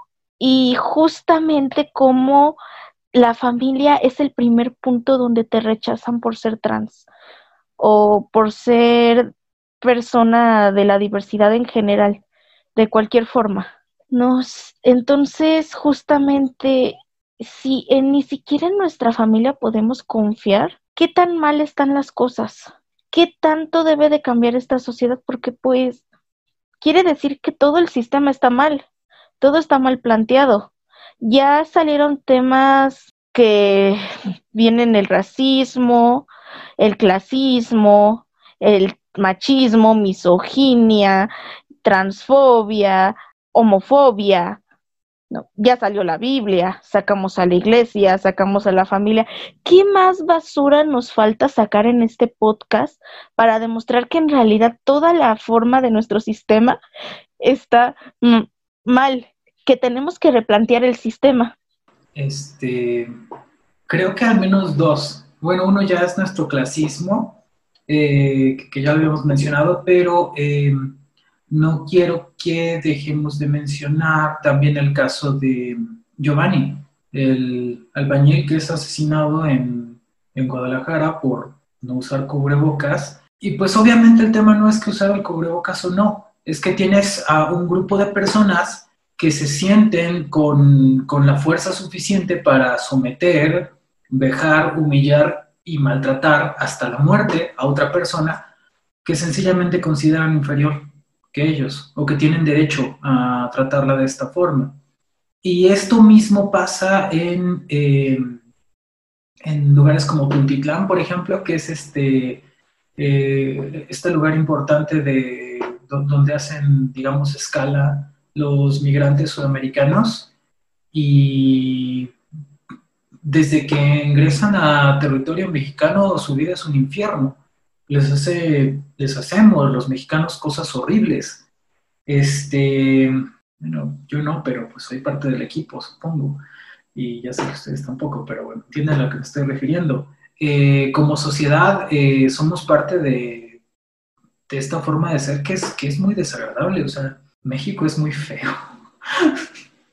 Creo que ahí termino mi intervención ahora. Pues la verdad, yo creo que México en sí no es feo, sino que ya estamos en un punto jodido. Nos han negado nuestra propia cultura. Toda nuestra cultura está desprestigiada y todo lo internacional es mejor que lo mexicano. México tiene que aprender a valorar más su propia cultura que la cultura extranjera y esto incluye también la religión. Y tal vez con eso podemos iniciar con algunos problemas, pero no con la transfobia, porque México tiene que aprender que la educación es importante. Y en este punto meto directamente la educación sexual e integral. ¿no? Porque la verdad, yo creo que el principal problema y el más grande y el más fuerte es que cuando tratas de explicarle a una persona no entiende la diferencia entre género, sexo y sexualidad, que es lo básico, te lo enseñan. Este, a mí me lo explicaron, se supone que desde el kinder, aunque yo lo tengo más, recuerdo el refuerzo de la primaria. Y yo tuve la suerte como chica blanca, este, con, de clase media alta, de tener una educación donde sí hubo sexualidad, bueno, clases de sexualidad integral, ¿no? Donde yo, por ejemplo, visité el Museo Universo, donde hay toda una exposición permanente, la cual les recomiendo mucho, de sexualidad, y donde esta diferencia se me explicó desde muy pequeña, ¿no? De hecho, una anécdota graciosa es que mis papás engañaron a la iglesia para que mis padrinos fueran gays de bautizo. Entonces, pues, a mí desde muy chiquita se me explicó esta diferencia, pero yo soy afortunada, soy privilegiada. Así como las personas en este podcast en general son privilegiadas por poderse expresar trans, ¿no? Entonces, tenemos que enseñarle a las futuras delegación, delegaciones, ahora, a las futuras generaciones que hay más formas, que no tienen que ser igual a sus padres, ¿no? Yo creo que nuestro mayor deber como hijos es ser mejores que nuestros padres y es educar a nuestros hijos y si no es a nuestros hijos, a nuestros sobrinos o a los menores con los que tengamos contacto, es enseñarles que tienen que ser mejores que sus predecesores porque todo lo humano no puede ser perfeccionado. La humanidad nunca va a ser perfecta, pero sí podemos mejorarnos y sí podemos aprender de nuestros errores. Ya llevamos una historia de rechazo. ¿Por qué seguir con ello? Pues probablemente la, la respuesta triste que tenemos es porque no conocemos otra forma de ser. Eh, lo que repetimos son los mismos esquemas de violencia y rechazo y pues hacer algo distinto supondría hacer un esfuerzo por aprender a hacer algo distinto. Pero parece que no hay esa disposición y pues es una conclusión muy triste. Eh, si quiero revirar eso, y creo que sí quiero porque si no va a estar muy triste este episodio del podcast. Eh, algo que sí veo y que, les he dicho en distintos momentos es que, tal como lo estás mencionando, las personas que estamos aquí y otras personas este, que no son cercanas, pues tenemos la oportunidad y el privilegio de eh, expresarnos este, expresar nuestra, nuestra forma de ser, nuestra individualidad, eh, de manera pues más bien libre. Eh, y eso no es algo que, existiera hace 20 años. Eh, el mundo era muy distinto. Entonces, este, creo que, que, es algo bueno que hacer, pero pues que no hacemos como individuos solos tampoco, que, que ha sucedido porque el mundo está cambiando. Me gusta, creo que esto ya lo había mencionado hace rato, me gusta ver que, que las personas jóvenes tienen referentes eh, para decir, mira, eh, está esta persona que es divergente y, y, pues no es todo lo que la sociedad tradicional te ha dicho que tenía que ser. Entonces, eso es afortunado. Y en mi caso específico, yo veo a, la gente joven este, haciendo esto y, creciendo en un mundo diferente. Y además, eh, fungiendo como ejemplo, eh, dándote cosas que aprender, dándole cosas a, las generaciones mayores, diciendo, mira, también puedes cambiar y también lo puedes hacer distinto. Y eso, eso me parece padrísimo. Creo que es este, algo muy afortunado y que ojalá más personas eh, nos diéramos la oportunidad de replantear nuestras creencias aprendiendo de cómo lo están haciendo las personas jóvenes. Creo que podemos quedarnos con algo de esperanza porque las generaciones están cambiando. Yo como feminista Qué bonito sentí cuando, antes de la pandemia, las chicas de secundaria empezaron a hacer protestas para correr a sus maestros y los estaban corriendo, ¿no? Cómo yo quisiera haber podido correr a esos maestros que eran tan obvios en su agresión y que las chicas no nos atrevíamos, ¿no? Entonces yo ahorita, un adulto de 21 años, ver a las chicas de secundaria con el valor que yo apenas empecé a adquirir, y creo que es lo mismo con toda la comunidad LGBT, el feminismo y todo este movimiento afrodescendiente, todos estos movimientos están teniendo voz porque los jóvenes están dando voz y no son todos los jóvenes. Hay muchos que siguen atrapados en este círculo vicioso porque al final, ¿por qué no hacemos las cosas diferentes? Porque no nos enseñan a ello. ¿Por qué no nos enseñan a ello? Porque no hacemos las cosas diferentes.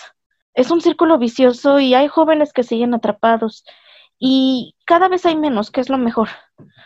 ¿No? Y también tenemos que reconocer que eso es en mi amada Ciudad de México y en las, podría decir en las ciudades, pero también voy a, voy a decir que yo quiero pensar en mi mundo imaginario que no hay personas LGBT en las comunidades más marginadas. Quisiera imaginarlo, pero sé que no es real.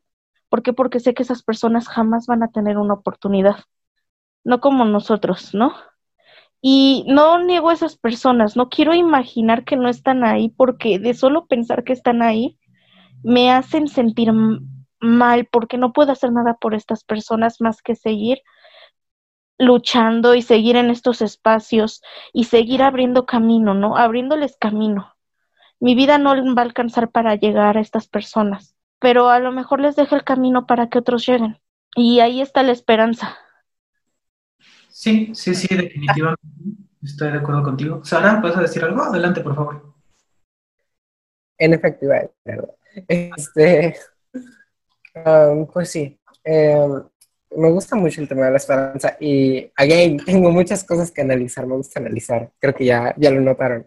Um, sobre el tema de las comunidades, o sea, de en sí los lugares más rurales. A ver, yo nací en un pueblito chiquito de México debo admitir que no hay muchas personas súper abiertas en LGBT, pero sí hay. Yo vivo en una ciudad muy pequeña de México y hay mucha gente LGBT. Entonces, no es como que no se está haciendo nada, no es como que no se puede hacer nada. Claro que se puede. O sea, ah, el simple hecho de informar, el simple hecho de inspirar a la gente eh, hace que las cosas se muevan. Eh, sé que a veces cuando vives en la Ciudad de México, ah, siento que algunos de ustedes pueden llegar a tener como un sentimiento de que no ubican muy bien lo que pasa afuera y eso ya lo he notado muchas veces. Pero las cosas están funcionando, em, las cosas están cambiando, obviamente no el mismo ritmo, pero no recibimos, eh, vivimos en la era de, yo le llamo más que nada la era de los contenidos o la era de los contenidos de consumo, porque realmente no es la era de la información. Muy poca gente está realmente informada sobre muchos. Entonces, recibimos no solo la inspiración y no solo recibimos la parte que llega a la Ciudad de México. La gente cambia las cosas porque la gente está cansada de que las cosas sigan así. la gente se mueve fuera de la Ciudad de México, la gente está en los pueblos pequeños, grandes, ciudades pequeñas, haciendo sus cosas porque ven lo que está pasando en todos lados y las cosas están avanzando poco a poco. Mm, y sobre el tema de las generaciones, eh, yo soy chica de 15 años que apenas están entrando a prepa y la mayoría de mis amigas se dividen en les que tienen de 18 para arriba, que son muchas, y les tienen 16 para arriba. o, y en mi edad hay poca gente. Entonces sí vi mucho del tema que dijiste, Ale. yo cuando fui a 8M estaban todas mis amigas de la prepa a la que yo no iba, protestando contra sus maestros, protestando en el nombre de las escuelas. Y yo me acuerdo el cómo mis compañeras de mi escuela, que era conservadora, y le digo así porque era conservadora, no podía ni ir al baño, chale. ellas pusieron un tendedero y toda, todas, o sea, todas las chicas pusieron notas y yo iba a poner la mía, no me dio tiempo porque ya estaba en la salida. Y fue una de mis mejores amigas quien lo puso junto con otras amigas suyas. Y se vio como dos horas después la directora quitó el tendedero, tendedero y lo botó a la basura. Y lo más cool fue que lo grabaron.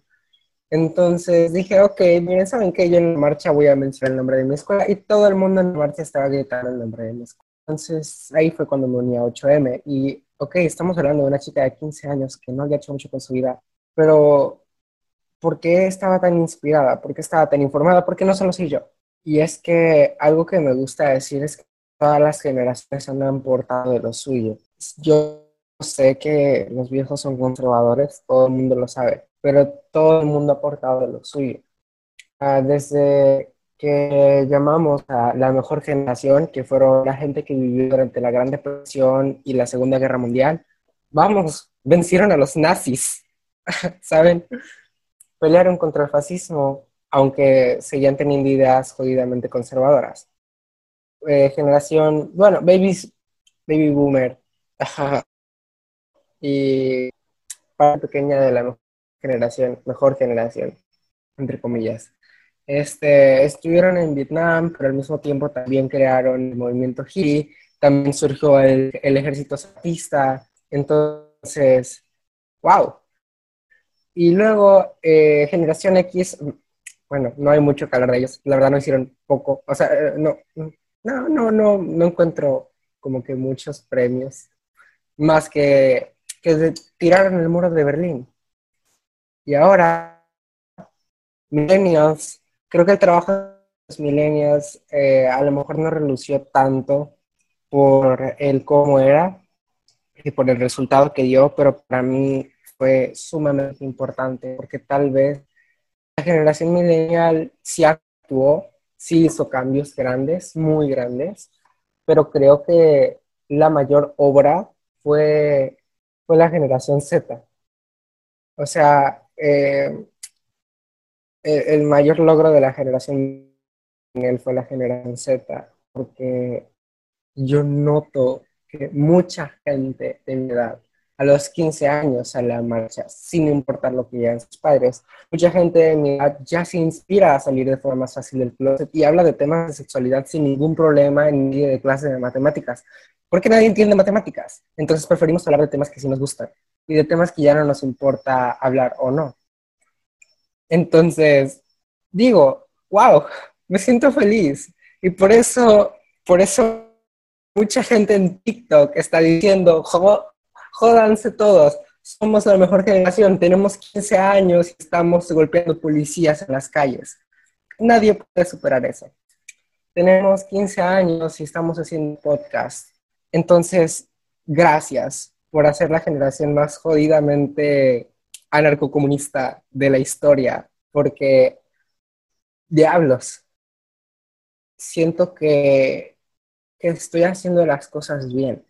Y yo no hubiera podido hacer esas cosas si no hubiera sido, si no hubiera sido porque alguien me inspirara a hacerlo o porque el contenido no hubiera estado ahí, si los videos, si la información, si nada hubiera estado ahí, esto no sería posible. Entonces, por eso digo, gracias. Gracias. Pues de hecho ahorita hablando de las generaciones, también tenemos que analizarlo, viéndolo desde un contexto mexicano, este, de todo lo que venimos arrastrando, cómo prácticamente trataron de silenciar los movimientos sociales en el 68 y luego nuevamente sucedieron más matanzas, llegamos a Yotzinapa, por ejemplo, a, la, este, a lo que pasó con el IPN en el mismo 2014. Y ahorita, la verdad es que a la UNAM la salvó la pandemia. ¿Por qué? Porque tuvieron que detener los paros, tuvieron que detener las luchas sociales de la UNAM, porque todos estamos enclaustrados, si no, la UNAM no los directivos de la UNAM no hubieran sobrevivido este año. Bueno, tal vez sí un año o dos más, ¿no? Pero ya todo se les estaba cayendo encima. A la UNAM la salvó la pandemia. Y justamente estamos hablando ya de movimientos sociales. ¿Cómo nos movimos de transfobia a movimientos sociales? Porque todos venimos de la mano, ¿no? Desde aquella rebelión en el bar que hizo la icónica marcha gay en, en Estados Unidos y que ya es en todo el mundo, el día que celebramos, ¿no? Justamente la razón por la que el mes del orgullo es junio. Desde ese momento hasta acá, se han ido sumando las cosas y todos venimos en paquete, ¿no? Y no podemos tumbar una sin la otra, ¿no?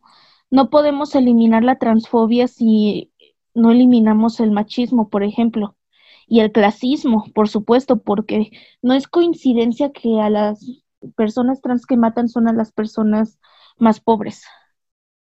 Es porque no tienen los recursos no podemos tumbar esto sin el racismo, porque no es coincidencia que las personas más pobres sean personas morenas o de café con leche para abajo, ¿no? Podríamos decir entre comillas.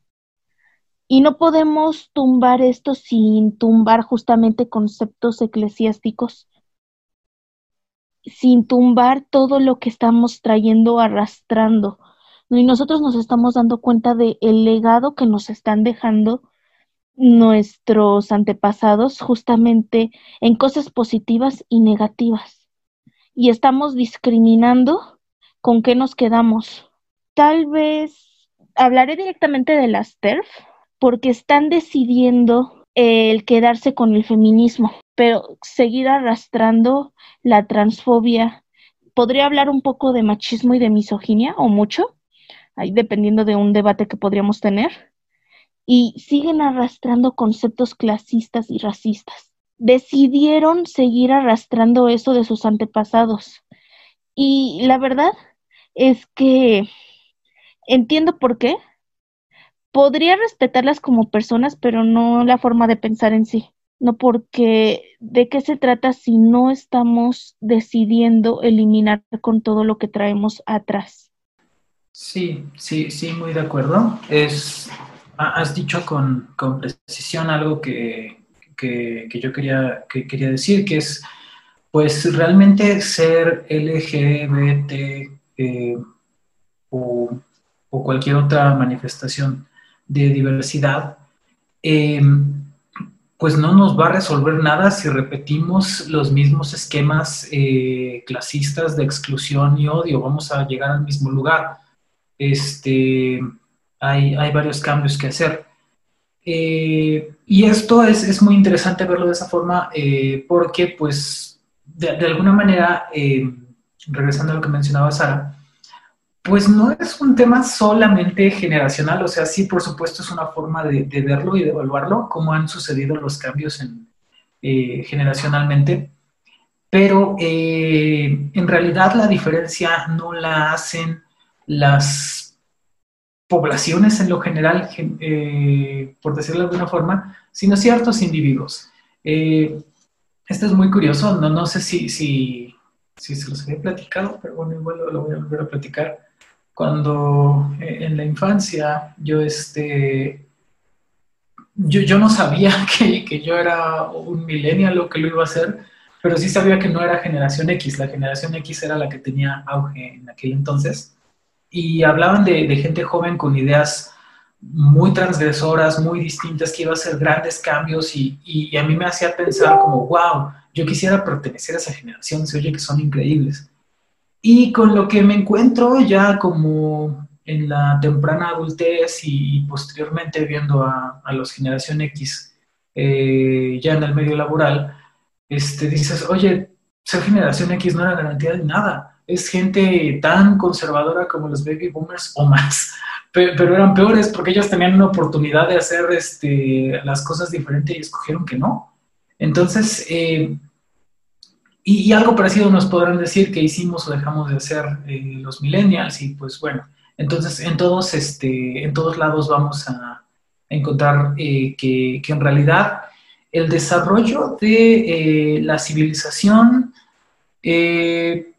pues también tiene que funcionar de manera interseccional, por decirlo de alguna forma. Vas a tener agentes de distintas generaciones trabajando unos con otros, aprendiendo de los discursos del pasado y inyectándolo en que, en que las cosas sean, sean buenas y mejores. Entonces sí, fue, es, muy afortunado que estemos hablando de esto porque eh, eran muy tristes nuestras conclusiones eh, anteriores. Este, y bueno, por último, eh, ¿qué, ¿qué, nos queda hacia el futuro? Es decir, bueno, pues que no se nos olvide esto cuando seamos eh, nosotros, nosotras o nosotros, eh, quienes estén eh, en un lugar donde tengamos que tomar decisiones.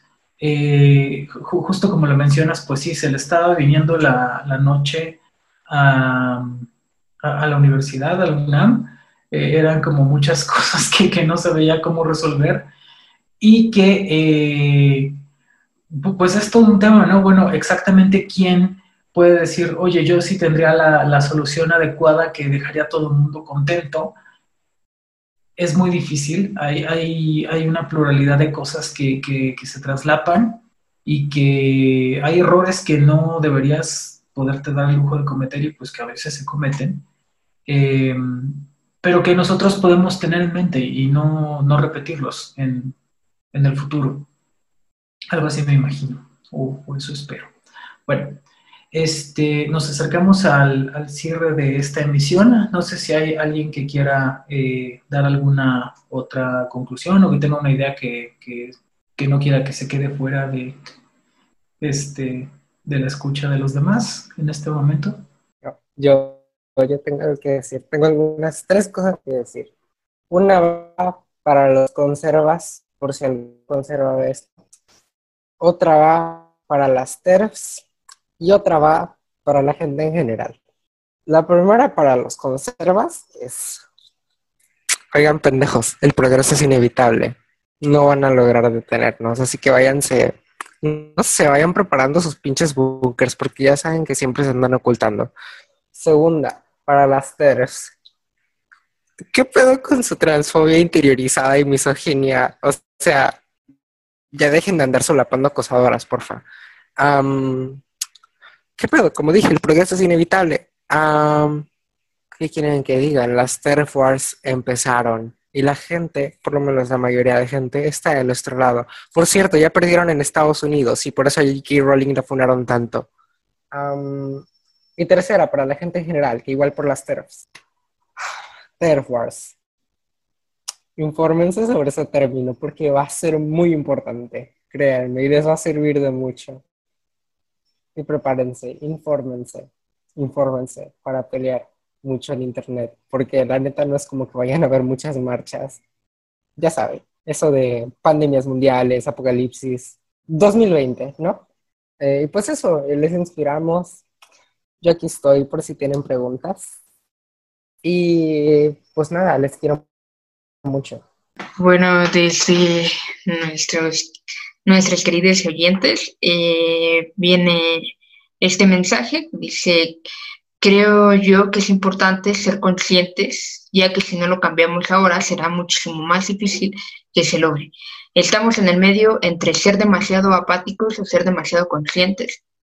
Y si más se van por el lado apático, no creo que se pueda el cambio necesario para lograr un mejor futuro. Muy buena perspectiva.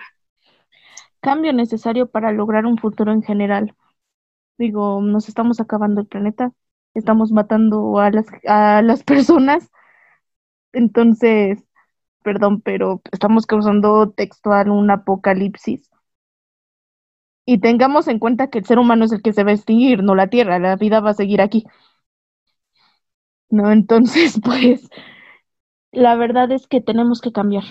Como humanidad, tenemos que cambiar en general y como país, también, la verdad. Ni la 4T, ni la nueva normalidad, nada es suficiente, créanme. Aún falta. Y mucho. Ok, si nadie tiene que nada por agregar, entonces podemos regresar eh, los micrófonos a Sander, supongo. Ah, espera, si hay un mensaje de Sam todavía. Dice, la nueva normalidad será nuestra. sí.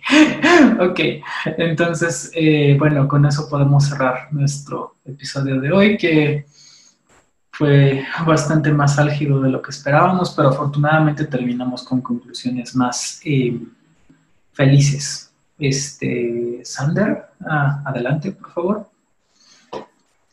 Muchas gracias, Gabriel. Eh, pues como saben, siempre gustoso de escucharles y compartir este espacio que, como habíamos mencionado, pues, es siempre como para crear caminos para las futuras generaciones o generaciones que pues están a la par que nosotras, pero que no han salido, ¿no?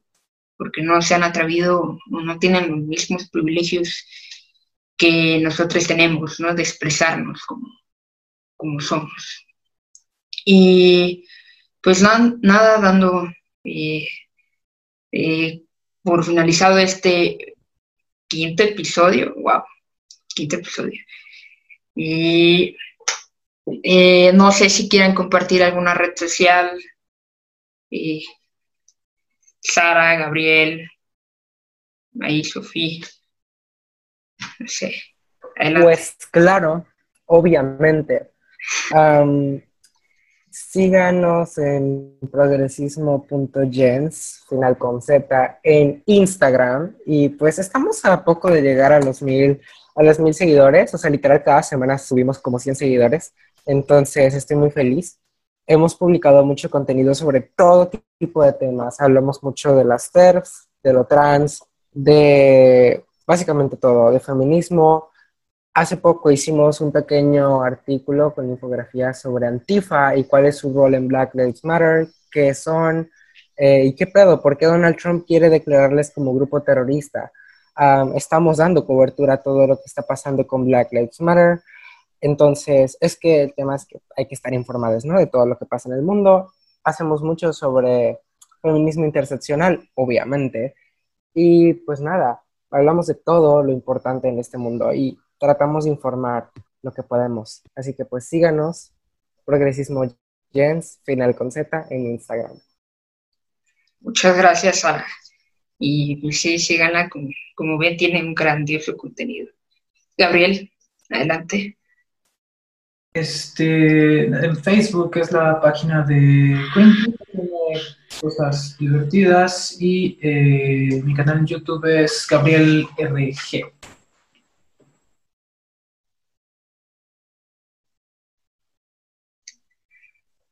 Muchas gracias, este, Gabriel. Eh, ¿Alguien más quisiera compartir alguna red social por ahí? Pues hacer promoción a la página de Facebook que tenemos del cubículo Eros, por si nos quieren seguir. Y prontamente, y pronto estaremos en Instagram. Muchas gracias, Sofi, este, por compartirnos esta página y espero que siga creciendo porque al parecer también es una página que va dirigida para la comunidad LGBT, ¿no? Y este, pues, bueno, damos por terminado este episodio. Eh, bueno, a mí me pueden seguir en Instagram como tu compa el abracitos. Ahí está el abracitos por ahí para darles muchos abrazos.